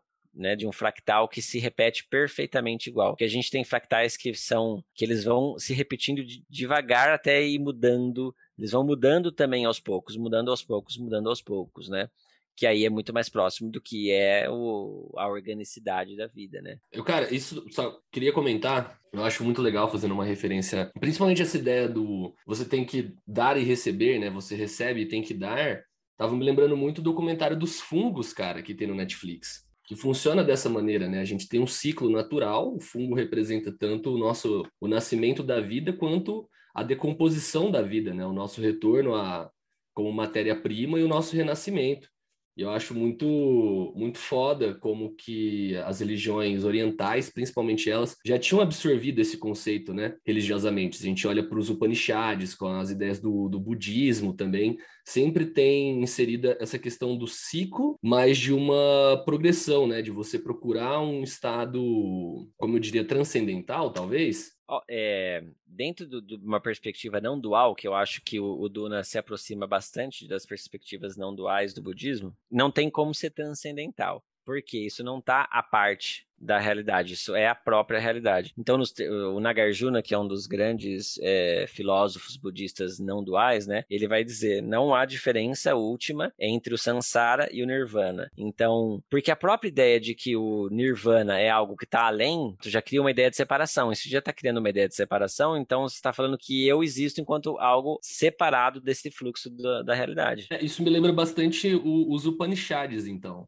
que o conceito dos Upanishads é que a gente só não tá, é, a gente só não tem um estado de consciência, né? A gente está mecanizado nessa realidade. Nos Upanishads a ideia de que é, não seria a ideia de transcender, mas de você despertar o senso de entendimento dessa não dualidade sabe? Não seria chegar ao nirvana, mas sim que nós só, é, a maioria dos seres humanos, eles não estão é, acordados, entre aspas. Não sei se é a melhor terminologia, faz um tempo que eu li esse livro, é, mas não, não, é essa questão de transcender nos Upanishads, mas só uma questão de ignorância, que nós não temos consciência de que isso já está conosco. Eu acho que tem muito aí a questão de, do ego mesmo, de Exato. que mais, mais do, não é então uma questão transcendental, mas é de você diluir o seu ego, né? Entender a sua é, aí conectado a uma alteridade também, assim, você entender que você faz parte desse todo. É, e assim, tem, tem tudo a, a ver até porque o, é, tanto o Freud quanto depois até o próprio, o próprio Jung, a escola né, da Jungiana, vão entender a, a formação do ego ela tem uma relação de, direta com a ideia de separação, né? Então, a gente só conhece os nossos limites pessoais porque a gente se vê separado do resto, né? E a gente se vê separado do resto porque a gente tem um centramento do processamento de informação. Então, a gente centraliza o processamento da, de informação todo o nosso corpo, mas não necessariamente esse eu que é criado, ele é absolutamente real, né? Só que existe um certo recalque, ao mesmo tempo um medo e um desejo de voltar ao paraíso do útero, né?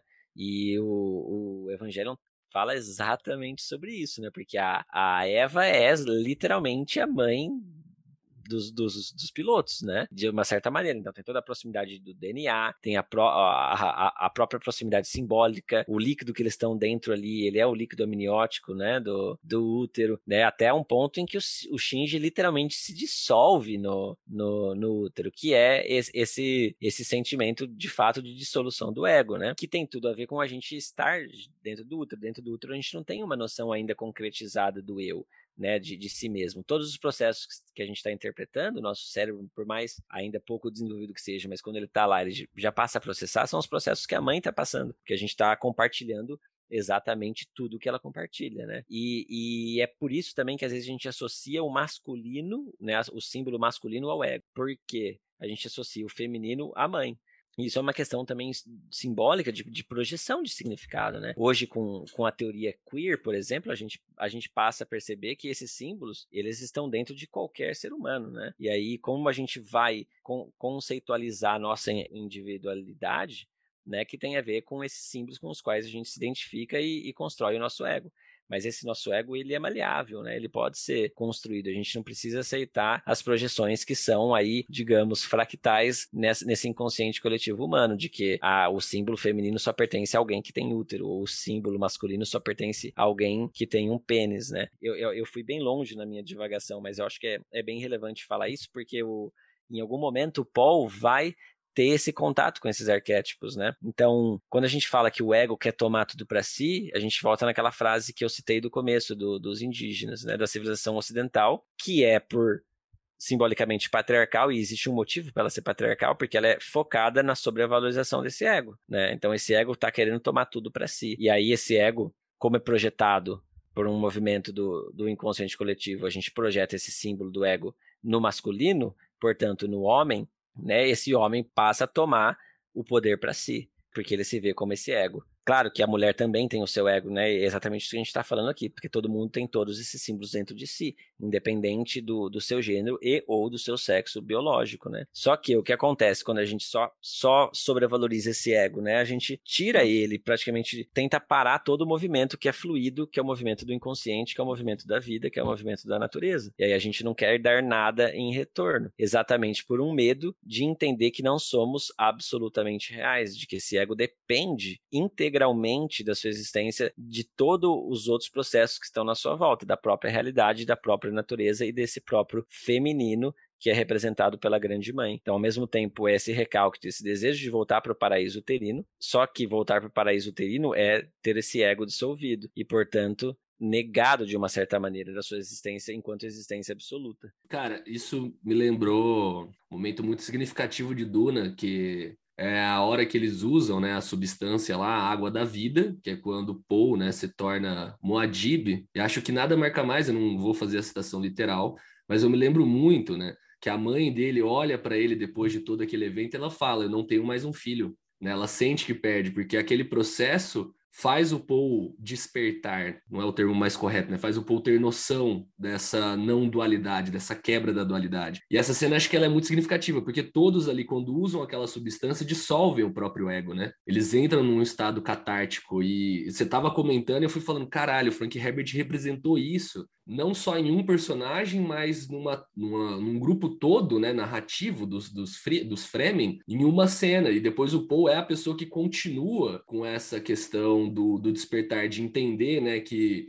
o tempo é relativo, de entender que o ego não existe, ele próprio se perde às vezes, né? Quando ele tem um fluxo de consciência que esse ego tenta voltar, ele às vezes se perde dentro de si, ele fica às vezes cenas parado contemplando porque ele está perdido dentro dele mesmo. Acho assim, achei sensacional. E essa a, aproveitando o gancho que você fala dessa cena, essa cena assim, ela é para mim a, uma das grandes dos grandes momentos, talvez o, o, melhor momento do primeiro livro, porque ele já é um indício de mostrar pra gente que de que não, peraí, né? Esse, esse Paul não, não é necessariamente esse herói, e ele não tem que ser esse herói, né? Mas, exatamente por ele conquistar a água da vida, que ele também se torna ainda mais esse herói, né? É um, é um momento até de, um pouco de, digamos assim, de um, de um paradoxo, né? Inerente na, da, da, da mente da consciência humana, né? Mas eu queria, eu queria citar sobre, sobre esse episódio, porque eu, eu cito bastante ele no terceiro capítulo, que eu falo do, do, do arquétipo da grande mãe, né? No, no Duna. E as Bene Gesserits, nem, nenhum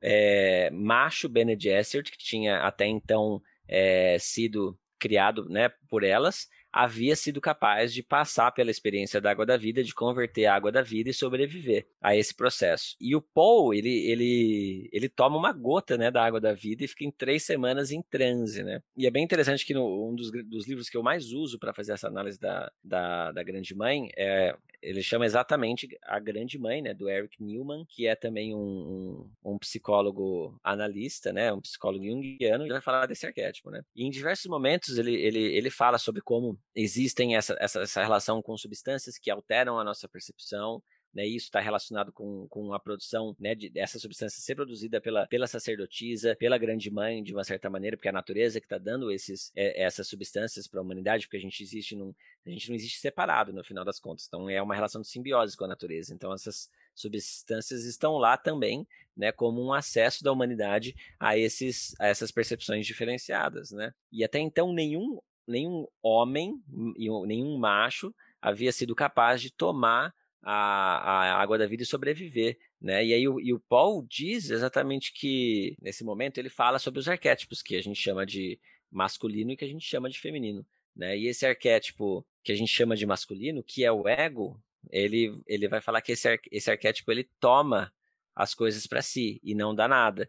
E é muito mais fácil para o arquétipo feminino dar e não tomar. E que essas são, são forças ancestrais que estão no nosso inconsciente. E aí a Jéssica pergunta: e você, né? O, o, que, que você o que você é? Você dá ou tira? E aí o Paul fala: eu sou o fulcro. Eu não posso dar sem tirar e não posso tirar sem dar. Então, ele tá ele, ele até eu até gostaria um dia de analisar sobre a partir de uma percepção de gênero até isso né porque o Paul não é mais um homem aqui ele não é um homem em relação ao seu gênero, porque ele, ele se integrou completamente ao feminino, né?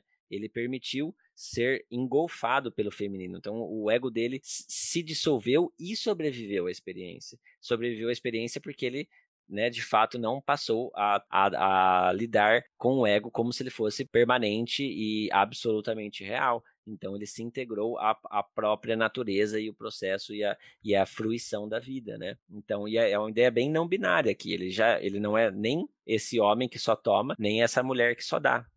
Ele é os dois, né? E ele teve tanto o treinamento Mentat quanto o treinamento com as Bene Gesserit, né? Então ele, ele tá mais integrado ao, a ambos esses, esses arquétipos, né? É, e a originalidade dele, então, tá, tá no fato de que ele, ele consegue é, juntar esses dois arquétipos, né? Então, como você falou, que ele é algo que integra o masculino e o feminino e é, e é algo diferente, né?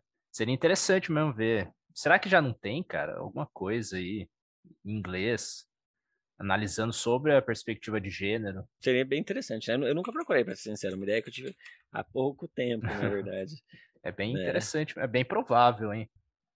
Resgatando, então, alguns elementos que os dois trouxeram, é, o Cave falou sobre os cogumelos, né? O documentário Netflix. Eu não cheguei a assistir, mas é, tem um livro que está na minha lista de leitura há um tempo, que é, é traduzindo seria algo como os cogumelos é, no fim do mundo. É, a possibilidade de vida nas ruínas do capitalismo, tá ligado? E, uhum. e, tipo, e a autora fala sobre meio que o que a gente pode aprender, o que a gente meio que precisa aprender sobre os cogumelos para conseguir viver num mundo é, cada vez mais degradado, né? E eu acho isso é o tipo de coisa que tá é, tá na minha cabeça já há um tempo e aí parece que a gente quando tá com uma, algumas ideias na cabeça, é, para todo lugar que a gente olha vê um pouco disso. E eu, eu recentemente li a trilogia do Comando Sul, do Jeff Vandermeer, e essa essa perspectiva da integração do humano com a natureza e, na, e a, a necessidade mesmo disso, né? Em todos os níveis, assim, como não é mais só uma, não é uma questão de preciosismo, é uma necessidade de sobrevivência, né? Que a gente se entenda cada vez mais como parte da, da natureza. E, e eu fiquei pensando muito nisso, é, lendo a sua dissertação, essa leitura que você faz de Duna, e, e agora você acabou de comentar sobre sobre esse, aspecto da, da natureza e como a realidade da natureza ela não é dualista, né? E, bom, o Frank Herbert era budista, não sei se foi budista por toda a, vi a vida. Aí você, você sabe muito mais, mas já comentamos agora sobre o ego, né? O ego é, inescapável, né? Falar, quando a gente começa a pensar sobre o ego, é, parece que é tudo sobre o ego, né? E tudo faz muito sentido. Todas as, as amarras que a gente vê a sociedade é, tanto sociedade quanto, quanto a nossa propriamente, parece todas as, as amarras estão relacionadas ao ego, né? E o que são essas essas instituições patriarcais, né? O que são elas, se não representações materiais mesmo do, do ego? E é uma muito interessante, foi algo que eu, eu fui refletindo muito ao longo da sua tese, ao longo da sua tese, não, da sua dissertação, então, sobre essa, o quanto é importante e o quanto está conectado o fato de, de so, ter essa solução do ego, que é algo que a gente pensa no ego como algo que não é material necessariamente, né? pensando algo como algo mais é, transcendental, mas que é, é muito trazido em Duna, é pensar mesmo nessa representação material disso tudo e de como a, a vida natural, a realidade natural, ela depende dessa dissolução do ego, né? E dissolução aí tá, entra nessa grande manifestação do ego que é o patriarcado. E aí, se você pudesse, Fred, entrar um pouco mais na figura da grande mãe, em, em como ela é representada em Duna, logo então entrar num tema que a gente não pode deixar de falar aqui, um dos temas principais, né, o, o, tema principal da sua dissertação, que é a presciência e como, é, como ela se, conecta com o conceito de sincronicidade, mais uma vez trazendo o Jung para cá. É, vamos falar um pouco da grande mãe, né? Então, acho que o, é uma análise bem interessante do, do, Eric Newman, né? Que ele, quando ele analisa o arquétipo, né? E eu acho que, é, é, é primeiro eu gosto de pontuar, né? Porque eu acho, é, eu vejo que muita gente, vocês comentaram isso até, né, hoje já, interpreta o, o inconsciente coletivo e a psicologia junguiana de uma maneira bem distorcida, assim, né, do, acho que as pessoas não, não, não entendem muito bem, criam alguns preconceitos, né, e, e acham que ele está falando de uma coisa mística, né, de, de uma coisa que está além da, da realidade. Não, não, né, a gente está falando de, de uma pesquisa científica, né, e e toda pesquisa científica, ela precisa de uma interpretação. E uma interpretação vai usar alguma determinada teoria desenvolvida por aquele é, pesquisador para poder interpretar esse experimento. Então, quando a gente fala, por exemplo, do, do, do, experimento clássico da física quântica da dupla fenda, do comportamento do, do elétron enquanto partícula e ou enquanto onda, a gente tem diversas inter, interpretações diferentes para esse mesmo fenômeno, né? E é impossível a humanidade não fazer interpretações. Né? Então, o Jung vai entender que, devido ao fato de que diversas civilizações diferentes que não tiveram nenhuma é, relação linguística ou, ou, local ou de proximidade simbólica acabam desenvolvendo é, mitos, símbolos, signos que, que interrelacionam significados, né?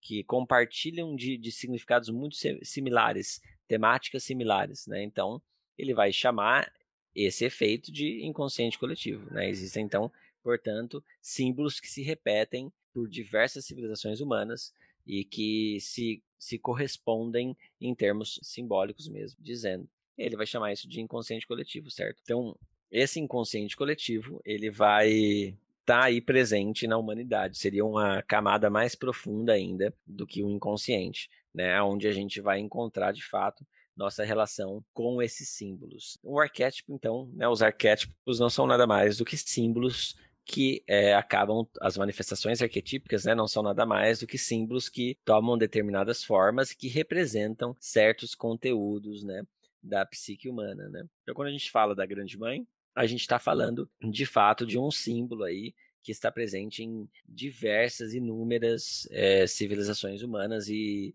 dotado de, de, uma, de uma polissemia assim muito, muito enorme, né? Então é um arquétipo muito, muito complexo que tem desde a mãe terrível à mãe que eh, te abençoa, né, com, com os poderes divinos. E a figura da, da mãe é extremamente importante para para o universo de Duna e para a série de Duna, né? Então a gente ter, já, a gente já tem aí direto uma projeção dessa desse, desse símbolo, desse arquétipo direto nas Bene Gesserits, né? Então quando a gente olha e vê que tem uma sociedade matriarcal que é responsável por geneticamente melhorar a humanidade, né, e promover transformação dentro da humanidade, a gente já tem aí diretamente uma manifestação material por participação mystique, que né, por projeção da humanidade como um todo nessa ordem. Então essa ordem ela já representa algum aspecto desse arquétipo da grande mãe, né? Então por isso que a ordem das Bene Gesserit é extremamente relevante, né? Para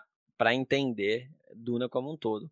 Mas é claro que a gente pode perceber que nesse começo do, do, universo de Duna, nos primeiros livros, elas estão muito mais preocupadas em colocar alguém como imperador do universo que esteja so, sob o controle do poder delas. Então, portanto, elas também estão corrompidas por um ego próprio de, de, de querer tomar o poder para si mesmas, né? E, de fato, eternizar os seus, os seus paradigmas e os seus dogmas, né? Que em, em um, por, uma, por, um, por um certo lado elas estão também, enquanto elas até representam essa, esse arquétipo da grande mãe, ao mesmo tempo elas também estão um pouco afastadas de fato desse arquétipo, porque elas estão nesse começo ainda dominadas por esse desejo aí de, de controle e de poder absolutos, né? Que é algo que é, que, que é até interessante, que eu acho que o, que o Herbert coloca, porque muito da filosofia das Bene Gesserits é, é diretamente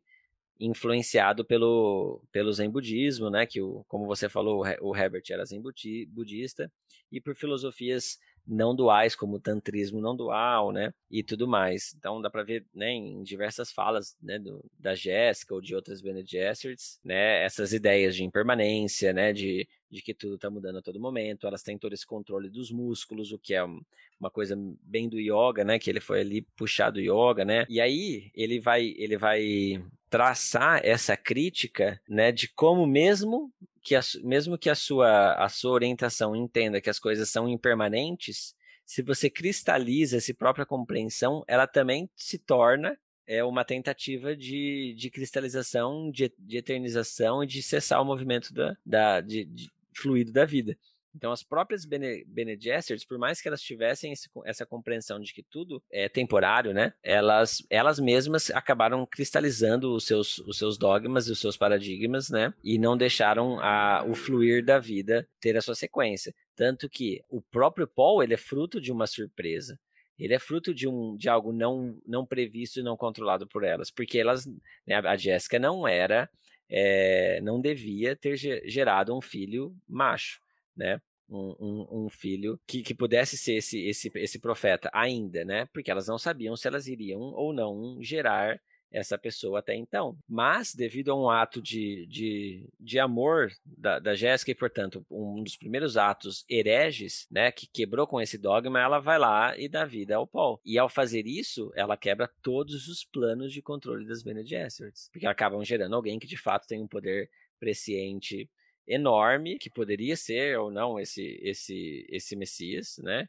E isso a gente acaba sabendo que de fato ele, ele não o é porque ele não por que, que o Paul não é? Porque ele nunca vai ser o, o Messias projetado por por elas porque é impossível porque a realidade não é as nossas projeções né? Então ele é algo além disso né?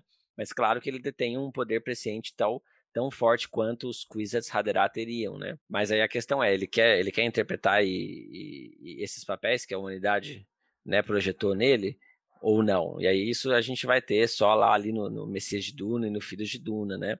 Em que o Paul passa a desconstruir a, a, a, imagem que criaram em cima dele e desconstruir o seu próprio império, né? Lutar contra os próprios símbolos que foram criados a partir do seu nome, né? Voltando, né, na, na ideia da, da grande mãe. Então a, a gente tem essa, essa projeção de, de símbolos, né, bem clara da, da humanidade, né, criando é, significado e, e, e projetando na, na, figura das Bene Gesserits esse, algum, algumas parcelas, né, do, algumas partes do arquétipo da Grande Mãe. E, eventualmente, a gente vai ter também as honradas madres lá no quinto e sexto livro, né, que é uma outra ordem matriarcal que vai que vão representar diretamente a, a mãe terrível que domina pela deprivação, né, que, que domina pelo, pelo controle desse ego que nunca vai estar tá, é, muito muito desconexo dela, né? Mas elas também interpretam esse papel por um motivo egóico, porque elas também estão tomando o poder para si mesmas, né? Mas elas, né, num sentido coletivo,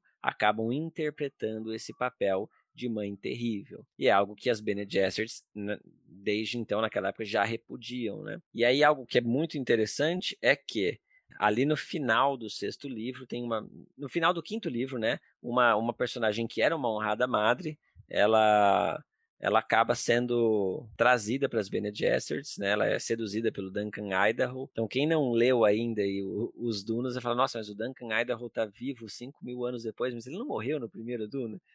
É, então. Ele vai ficar voltando aí por 5 mil anos, ele tá sempre ali, de alguma maneira. Né? Não, é peraí, como assim, cara? o, tem uma outra ordem que é apresentada no segundo livro, que são os Bennett Leilax, e aí eu não sei de fato como pronuncia o nome deles, que eles desenvolvem né, uma capacidade de clonar a partir das células mortas. Então eles vão lá, eles tiram o corpo do, do Duncan de, de Duna e tem as células né, mortas do, do, Dun do primeiro Duncan e eles passam a clonar ele por toda a série. E no, no, no, no, Messias de Duna, isso acontece a primeira vez, né? Ele ainda, eles ainda não têm a capacidade de gerar um. Ele chama Gola, né? É o nome disso. Dessa, desse ser que é clonado a partir das células mortas. E esse ser ainda não tem a, a capacidade de relembrar as memórias né, do, da pessoa anterior do original, né? Mas já no, no final do, do, Messias de Duna, o Duncan já consegue, é, é, é, o primeiro Gola, a retomar as memórias do seu do, do original. E aí todos os que vêm depois são capazes de relembrar as memórias do original. Entretanto, só lá pro final do quinto livro é que ele consegue relembrar todas as memórias de todos os outros Duncans. E isso está bem relacionado de fato a uma questão também de símbolo, né? Quem, quem que é o Duncan? O Duncan é uma identidade, é um ego que foi construído. E esse ego tem uma proximidade simbólica ao um DNA que se altera muito pouco apesar de eles fazerem alterações nos códigos genéticos desses Duncan para deixar deixá-los né, cada vez mais aprimorados, conforme a humanidade muda também, ainda assim existe algum nível de identificação próxima com a ideia de ser esse Duncan. Então, essa informação de ser Duncan, digamos assim, por, um, por uma não localidade, porque de fato não é causal, da memória do inconsciente coletivo, consegue depois ser transmitida e, e absorvida por esse, por esse último Duncan aí do, do quinto e do sexto livro, né, que consegue relembrar todas as memórias dos Duncans anteriores, né? Que é uma grande viagem e é uma ideia um pouco até de, de, de, reencarnação, né? A maneira como, como a reencarnação existe no mundo de Duna é através das memórias ancestrais, que a gente vai chegar nelas é, eventualmente. E aí, no caso do Duncan também, né? Dessa maneira. E acontece isso com, com outros personagens também? Existem outros golas, sim. Mas não dos principais. É, eles, ele, os Bennett Leilax, depois que eles conseguem é, que as memórias sejam retomadas, né, eles passam, os líderes, né, passam a, a, se, a, a sempre se, se estarem se reproduzindo, né? Então eles acabam sendo que meio que mortais, assim, né? Os, a gente vai conhecer eles lá, mesmo assim, os líderes lá só pro quinto e, e sexto livro, que um deles sai do planeta deles, né? E eles ainda são uma, eles são uma representação bem clara do, do, do patriarcado árabe, né? Então eles ainda têm a, a, a, a grande crença, né? O, o que foi escrito, né? que é, uma, que é essa ideia do, do, do patriarcado de, de, de fato eternizar a realidade, né? Então, tanto que eles não têm quase contato com o mundo externo, porque se eles tiverem contato com o mundo externo, eles vão ser corrompidos, né? E, e vão deixar de, de acreditar na grande crença. Então, eles precisam estar tá sempre sendo os mesmos, né? Por isso que eles ficam se, se reproduzindo né? a partir das, das células mortas infinitamente, né? Para manter aquele paradigma ali, né, bem estruturado, né, dando continuidade. Então, nesse capítulo da Grande Mãe, eu vou analisar bastante é, diversos motivos né, narrativos que aparecem em Duna que ecoam diversos, né, é, inúmeros, digamos assim, é, situações, inúmeros símbolos que estão presentes na narrativa inteira de Duna, né. Então, assim, tem, tem muita coisa, né. É, e, e, faltou muita coisa ainda. Então a gente falou aí das ordens matriarcais, tem a própria relação com a produção da água da vida, né? Que é essencial para a especiaria, a gente sabe que é essencial, e é como se o próprio planeta inteiro, o espaço do planeta inteiro, Rex, fosse um, um símbolo da Grande Mãe, né? Que, só, só que um símbolo da, da grande mãe terrível, né, que está ali tirando, impedindo a água aos filhos que têm pouco acesso a essa água, mas ao mesmo tempo que se aqueles que sobrevivem, né, conseguem ter acesso ao substrato mais puro, né, dessa é, que é produzido por essa por essa manifestação da grande mãe, que é a água da vida, né? E aí, a, ao tomar a água da vida, eles têm esse essa relação com, com a terra, né, sendo restituída e reconectada, né?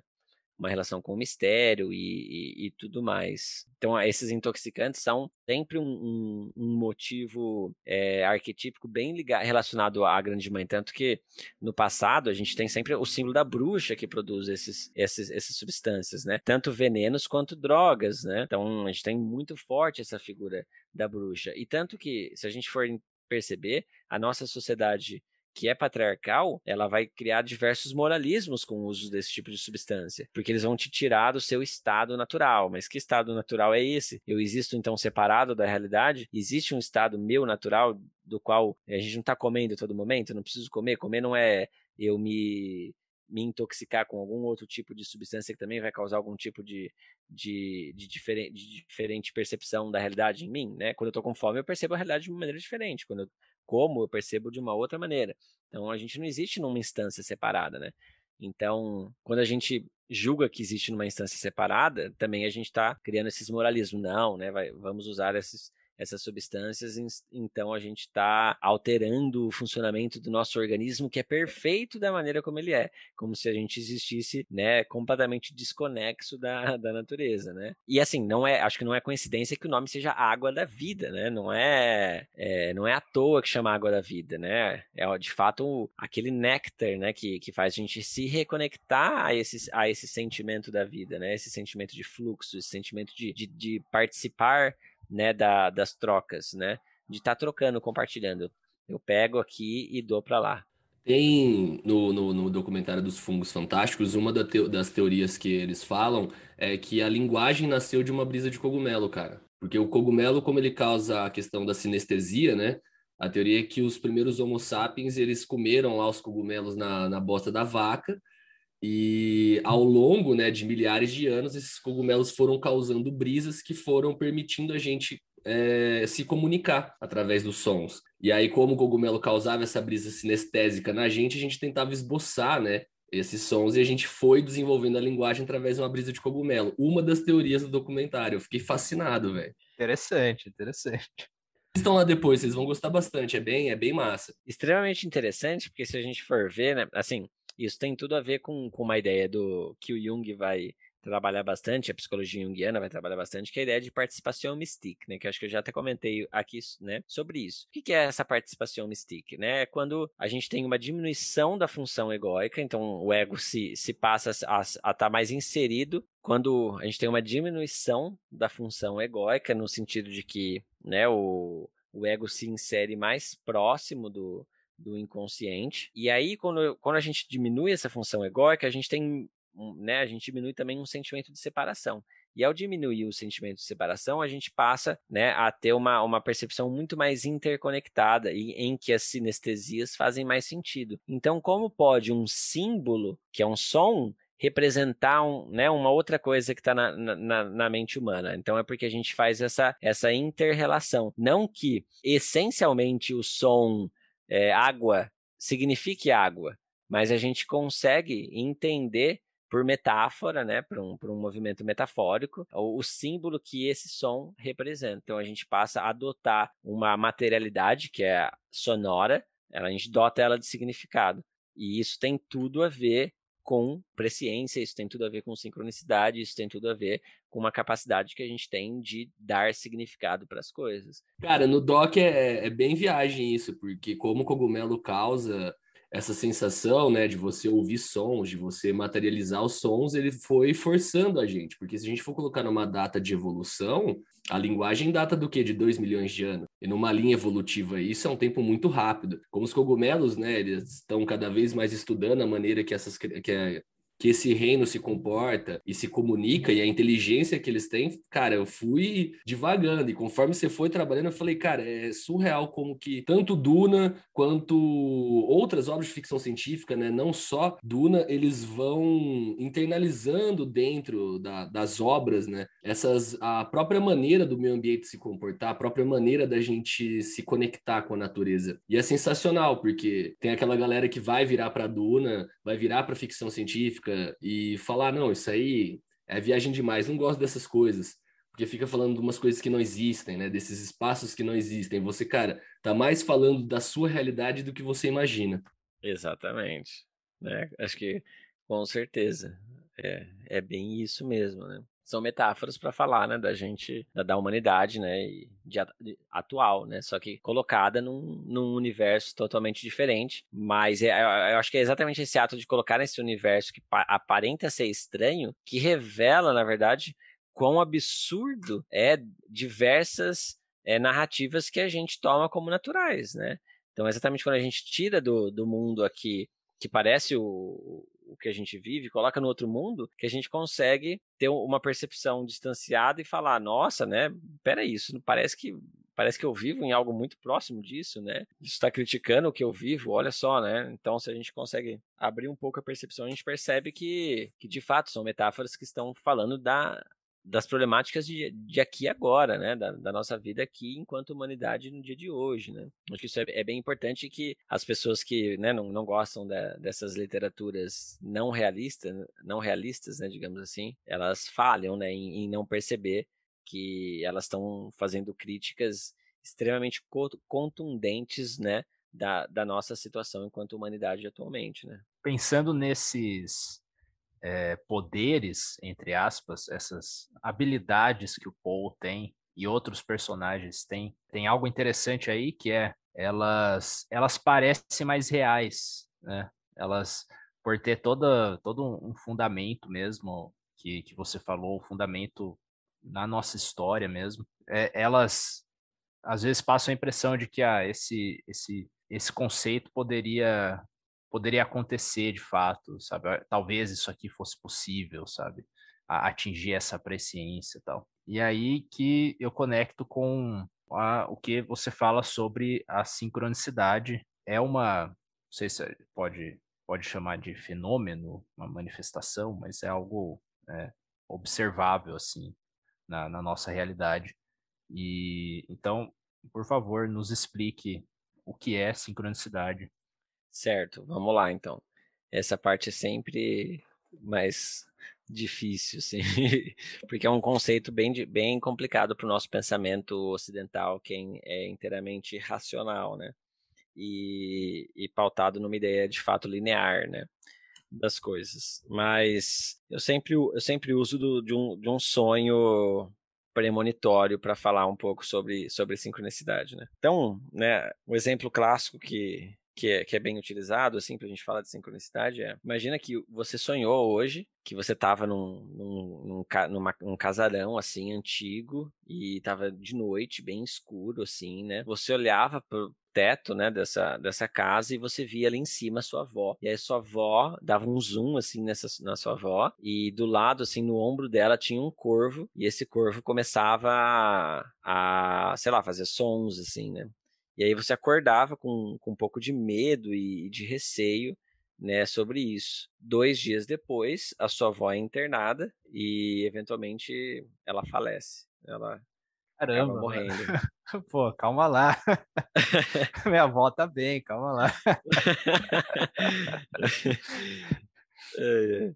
Então vamos supor que você teve esse sonho premonitório, né? E muitas vezes a gente tem algum, algum, alguns níveis desses, desse tipo de, de, de, fenômeno. Quem nunca né, sonhou com alguma coisa que eventualmente é, acabou acontecendo. E, e, a gente não sonha literalmente exatamente com aquela coisa, existe toda uma projeção de, de significado e de símbolo, né? Então a gente associou, por exemplo, noite, um casarão antigo, são coisas que dão medo. Um corvo, que a gente, diversas civilizações relacionam com a morte, né? E, ela, e, a, e a sua avó estar no teto, então é como se ela estivesse saindo de fato da casa, né? E, e indo para algum outro lugar. Então a gente associa todos esses símbolos inconscientemente à, à morte. Então, como poderia, né? E, aí a sincronicidade se coloca sempre, né, como um princípio explicativo complementar ao da causalidade, né? Então, como poderia ser uma questão de causa e efeito se você primeiro viu que teve o sonho e depois ela morreu? Então, é como se o efeito tivesse vindo antes da causa. E isso seria incoerente em termos físicos, né?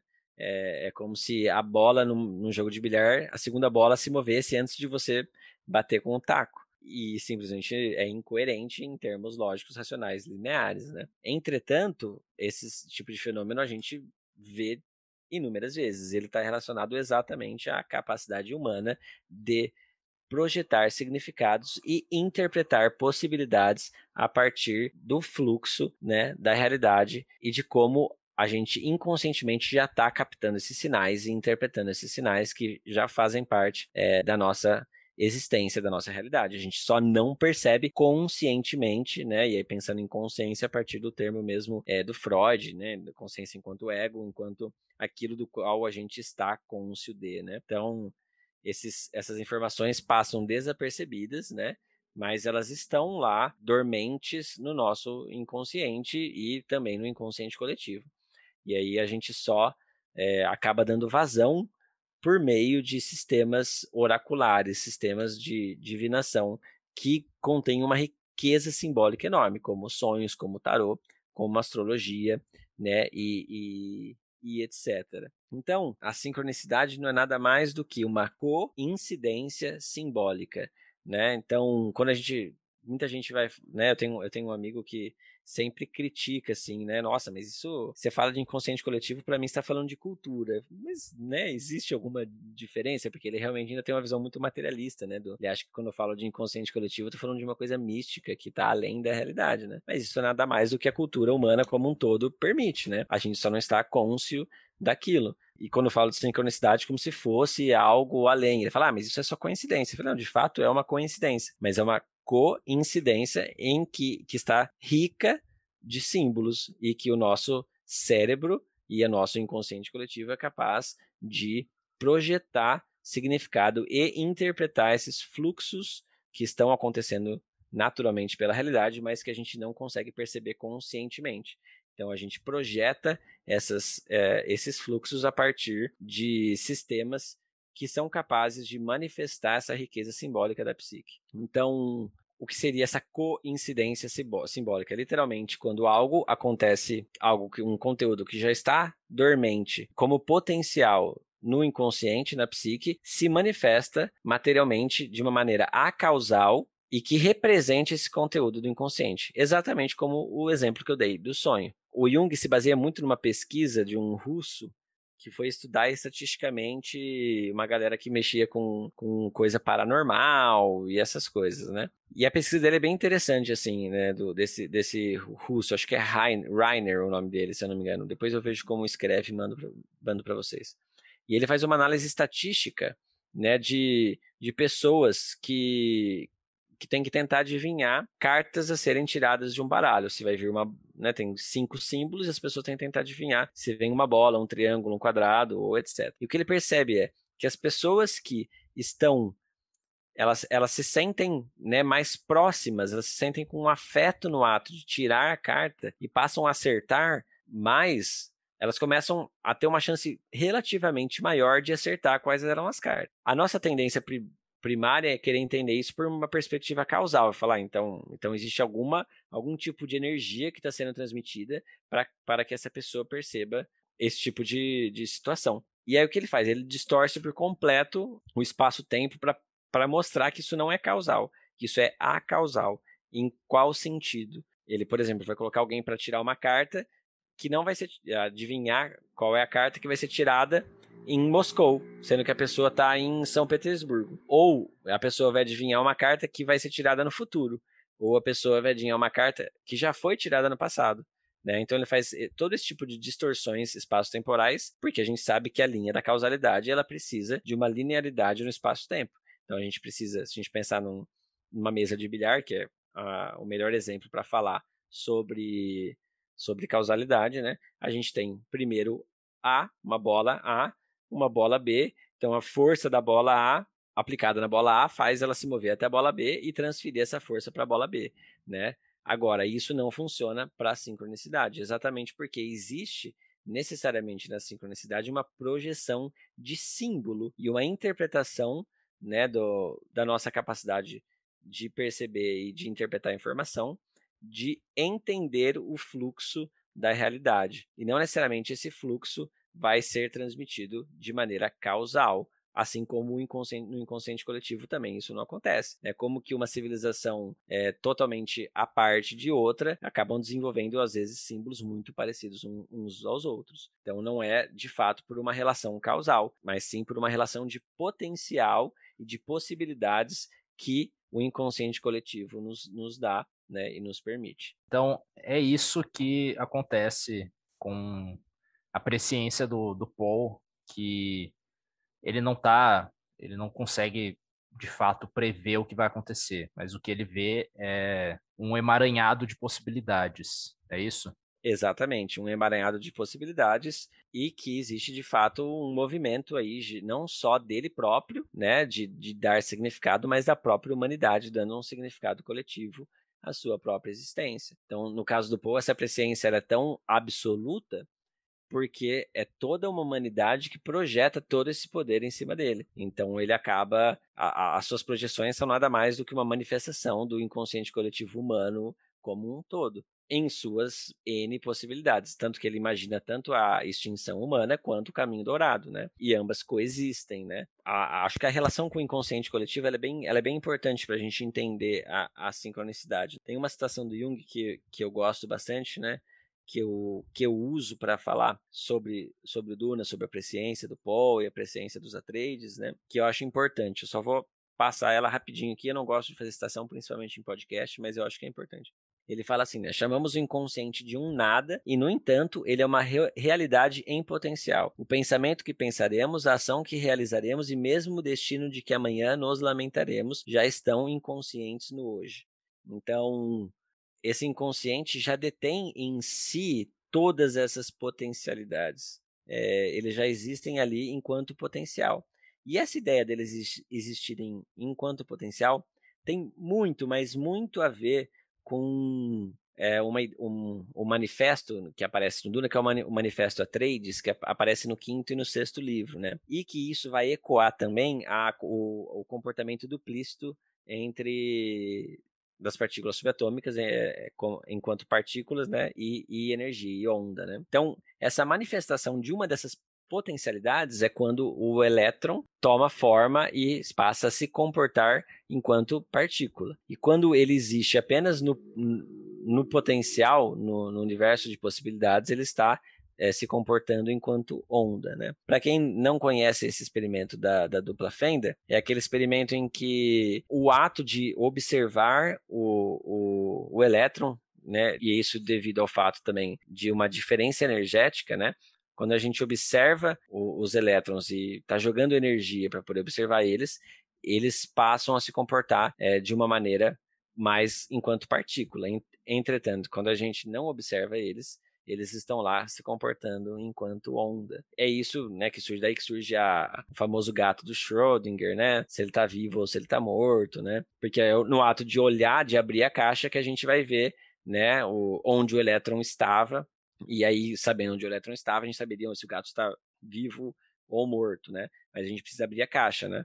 Sem abrir a caixa, ele vai estar tá tanto vivo quanto morto. Ele pode estar tá em todos os locais ali ao mesmo tempo, né? A gente precisa atribuir energia e aí, portanto, observar. E esse ato de atribuir energia faz com que esse potencial do elétron, que poderia ser em qualquer lugar dali, daquela, daquela área, se manifeste que ele esteja naquele específico ponto. Então, o ato da presciência não é nada mais do que, de fato, tem diversos momentos que o, até no primeiro livro em que o Paul fala sobre essa relação com Heisenberg, né, com o princípio de incerteza, né, que o próprio ato de, de observar leva à manifestação da realidade em direção àquele caminho. Né? Então, o ato de observar é como se fosse abrir essa caixa do, do, do Schrödinger e ver o gato vivo ou morto. Claro que alguém com poder de, de mais amplo é capaz de ver tanto o gato vivo quanto morto, né? E não só o vivo ou morto, mas o próprio ato de observar já vai ver é, essas manifestações próprias de como aquilo se leva, se dá e, e passa a acontecer, certo?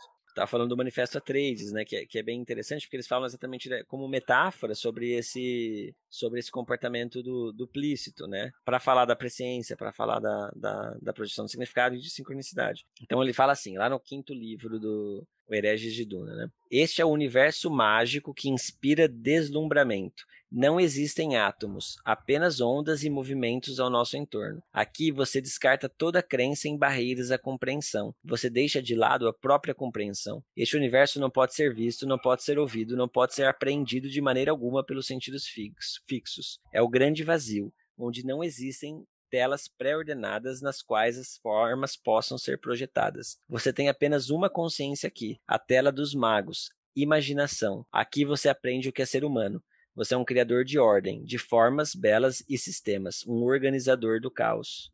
Então, o que ele está falando aqui, que é bem interessante, é exatamente essa, essa ele, já, ele já começa com, aquela, com aquele tapa na cara, né? Não existem os as partículas não existem, é tudo movimento, na verdade, né? Mas no ato de dar significado, portanto, de imaginação, a gente vai pegar isso que é tudo onda, que é o, que é o caos, e vai manifestar em padrões, em sistemas, em ordem. E, e, esse ato de dar significado é o ato de observar e, portanto, de colapsar essa função de onda, transformá-la em realidade manifesta, de pegar esse potencial e manifestar esse potencial. E a sincronicidade e a presciência é exatamente isso. Esse manifesto é usado no quinto livro, no quinto livro para explicar melhor como funciona a presciência, né? Então a presciência é exatamente esse ato de imaginar, esse ato de criatividade, né? É, em que a gente observando esse fluxo do todo, dando significado a esse fluxo do todo, a gente observa a realidade e ao observar a gente dá forma a ela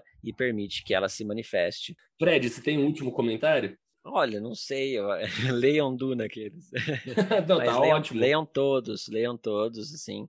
Eu gosto é, demais da, do quinto e do sexto livro, exatamente porque eles vão focar mais nesse, nas Bene Gesserit, eles vão trazer esse potencial de ressignificação. Tem a minha personagem favorita, que é a Darvi Odrade, né, que é, se torna uma das reverenda, reverendas madres ali no, no final do quinto livro, das Bene que é uma descendente do, do, do Paul, né, assim, milhares de anos depois. E acho que é, é bem interessante quando. Porque né, a gente fala bastante de, de patriarcado, né? E da relação do patriarcado com o símbolo que a gente projeta do ego, né? né e esse, como esse ego é projetado como um símbolo masculino, né? por N motivos, né? E a gente sabe que não é absolutamente isso, mas né, tem a ver com como a gente criou esses símbolos, né? Constituiu como a gente manifestou, né? Tirou eles da, do seu estado de, de onda, né? E colapsou essa função. E a, a Odrade, ela vai questionar muito, né? Esses, esses símbolos né, do, do, do patriarcado, né? E, e tentar resgatar esse sentimento de, or de organicidade, né? Então, eu gosto muito do quinto e do sexto livro porque eles vão trazer bastante esses questionamentos, de, de tirar essa, essa sobrevalorização que a gente dá para uma pessoa só, para esse ego, né? E, e destituir desse poder completo, né? Tem uma fala do Leto Atreides II, né? Que, para quem não sabe, o, o, o Paul Atreides tem um filho, né? Que é o Leto Atreides II, ele tem dois filhos, né? e a Gânima, que é a irmã gêmea do Leto Atreides II, e o Leto Atreides II acaba vivendo por milhares de anos se fundindo com o verme da areia, né? Então ele é um ser meio que transhumano ali, né? E ao se fundir com... com ele, ele se funde com as trutas da areia, que são praticamente bebezinhos de, de vermes da areia. Porque os vermes da areia são seres coletivos, né? Então é como se cada, cada truta da areia fosse uma célula, né? Eles não têm um centramento do processamento de informação. De uma certa maneira, o Leto, a, a, a Ganima, que é a, a, irmã dele, e a Alia, que é a irmã do Paul, que é a tia deles, eles têm um, um pouco isso, né? Não sei se vocês lembram no primeiro livro. A Alia, ela, ela passa pelo ritual da água da vida dentro do ventre da Jéssica. Né? Então ela já é invadida pelas memórias ancestrais sem ter o seu ego é, cristalizado, constituído. Né? E isso é perigoso para a perspectiva das Bene Gesserit, de fato é, né? de uma certa maneira, mas ao mesmo tempo é bem relevante para o Duna mostrar que quando a gente sobrevaloriza demais esse ego também é problemático. É preciso um tipo de meio termo, né? E é algo que o, que o Leto acaba encontrando nesse meio termo. E o ato dele se fundir com, os, com as trutas da areia é também uma maneira de, de demonstrar que ele não, não é centralizado também, de que ele não é um, uma entidade completamente centralizada, que processa informação apenas por aquele sentimento de eu, mas de que eles são todos esses vários mini seres que estão processando a informação conjuntamente, né? E, e aí tem uma frase dele que eu sempre lia e eu não, não entendia, né, tanto, né? E aí foi quando fui intensificar para escrever a dissertação e entender de fato a, os sistemas que o patriarcado tenta controlar, a prole, que eu fui entender o que ele quis dizer com essa citação dele, né? Por quê? Que, né, o que acontece? Ele acaba fazendo um governo totalitário, né? Que até então também era um governo totalitário, né? Mas ele toma todas as rédeas e, e do poder. E ele é uma figura meio paradoxal. Nossa, né? Ele é uma figura paradoxal, né? Como, como assim? Ele é um totalitário, né? E, e, e tudo mais. Mas o ponto dele é é permitir que a humanidade se, se transforme durante esse tempo, sem guerras, né? E eliminar a hereditariedade. Né? Porque até então ele, ele se torna imperador, por quê? Porque ele é filho de Paul Muad'Dib, que era o imperador. Então, ele não tem descendentes, ele não tem herdeiros. O que acontece quando ele morre? O poder não é centralizado na mão de ninguém. Então o poder passa a, a a ser distribuído. Então, o ato dele concentrar o poder e depois, quando ele morre, é exatamente a função de não ter mais, não tendo mais hereditariedade, esse poder não está centralizado na mão desse único ego que a gente projeta como superior, que é o imperador, que é o rei, e por aí vai. Então, essa, é, essa citação rapidinho, né? Então, ele fala: né, você vislumbra o governo absoluto do autocrata. Todas as coisas novas se tornam fronteiras perigosas, novos planetas, novas áreas econômicas a serem exploradas, novas ideias ou dispositivos visitantes, tudo é suspeito. O feudalismo se estabelece firmemente, muitas vezes disfarçado de poliburo ou de estrutura similar, mas sempre presente. A sucessão hereditária ocupa a linha de poder. O sangue dos poderosos domina. Os vice-regentes do paraíso ou seus equivalentes se apropriam da riqueza. E eles sabem que devem controlar a herança ou seu poder é lentamente derretido. derretido perdão. Agora, vocês entendem a paz de Leto, né? Então, ele fez essa paz, a paz que ele cria, constitui ali, exatamente para quebrar essa ordem né, de, de poder que é transmitido hereditariamente. E, portanto, né, começar a, a, desconstruir esse patriarcado que era dominante até então e projetado na figura sobrevalorizada de um ego. Né? Boa. Eu associo então que, André, nós precisamos ler o resto da saga com certeza, para depois com a gente certeza. fazer mais episódios ainda sobre Duna. E o que que vem depois na, no que o filho dele criou? Aí, aí a gente tem. É, ele tem uma. Ele tem um, proje um projeto genético também, né, parecido com o das Bene Gesserit, só que no, no projeto dele ele não controla os genes que são passados. Então ele permite que o caos tome forma, né? Então ele fala, ah, né, ele vai deixando sem procurar nenhuma característica específica, né? E ele acaba chegando numa descendente da irmã dele, né, da, da Ganima, que é a Siona Atreides, que ela tem, porque o poder dele, do, do Leto Atreides, segundo o presciente, é infinitamente superior ao do pai. Então, tudo o que acontece, a vida para ele, é, ela, ela, é, ela é tediosa. Raramente ela não é tediosa, raramente as coisas não passam pelo seu poder presciente, né? Então, o que acontece? É como se a humanidade tivesse projetado na figura dele um controle absoluto. Mas ele tendo esse controle absoluto, a, a vida vira um tédio para ele mesmo, né? E para toda a humanidade. Então, a Siona, ela acaba desenvolvendo geneticamente uma capacidade de desaparecer das visões prescientes dele. Então ela tem com ela a possibilidade de ressignificação e de escapar dessa armadilha, né, de uma realidade absoluta e, e, e final. E aí essa a Siona, ela acaba gerando descendentes junto com Duncan Idaho, e esses descendentes se espalham por confins do universo até então não explorados. Ele, quando morre, uh, todas as mini tutas de areia que sobrevivem dele morrer se espalham e voltam a, a, constituir o deserto, porque até então ele tinha limitado o deserto para poder diminuir a, a, capacidade de viagem também, né, do, da população. E aí eles voltam a, a transformar a duna de novo num planeta de, inteiramente desértico de novo e ter de novo a produção de especiaria, né? E aí a humanidade sai e se espalha por, por diversos confins, né? E aí você tem já, você já não tem mais uma, um império depois do, do Leto Atreides II, né? Você já tem já um, um sistema, aí já é bem mais parecido com Star Wars mesmo, né? Não, não chega a ser uma democracia, mas você tem governos próprios, né? De cada planeta, etc. E as suas interrelações, né? ainda, claro, né? Como o próprio caminho dourado é o caminho do infinito, né? Você não tem como dizer que era uma, nunca vai ser uma utopia, porque a utopia nunca vai existir, né? Mas ainda assim já é uma relação é, menos é, focada né, em figuras centralizadas que vão tomar o poder. E aí a, as figuras femininas, como as honradas madres ou as próprias Bene Gesserits, né? É, se tornam mais poderosas, assim. mas não necessariamente no sentido negativo, né? Fred, mais uma vez, muito obrigado por ter comparecido aqui no Páginas Fantásticas. Saibam, ouvintes, que essa não é a última participação dele, a gente não vai dar spoiler, mas ele vai voltar a falar com a gente de ficção científica. Um abraço a todos os ouvintes que chegaram aqui. Muito obrigado pelo passeio pelos bosques da ficção e até o próximo episódio, senhores. Um abraço.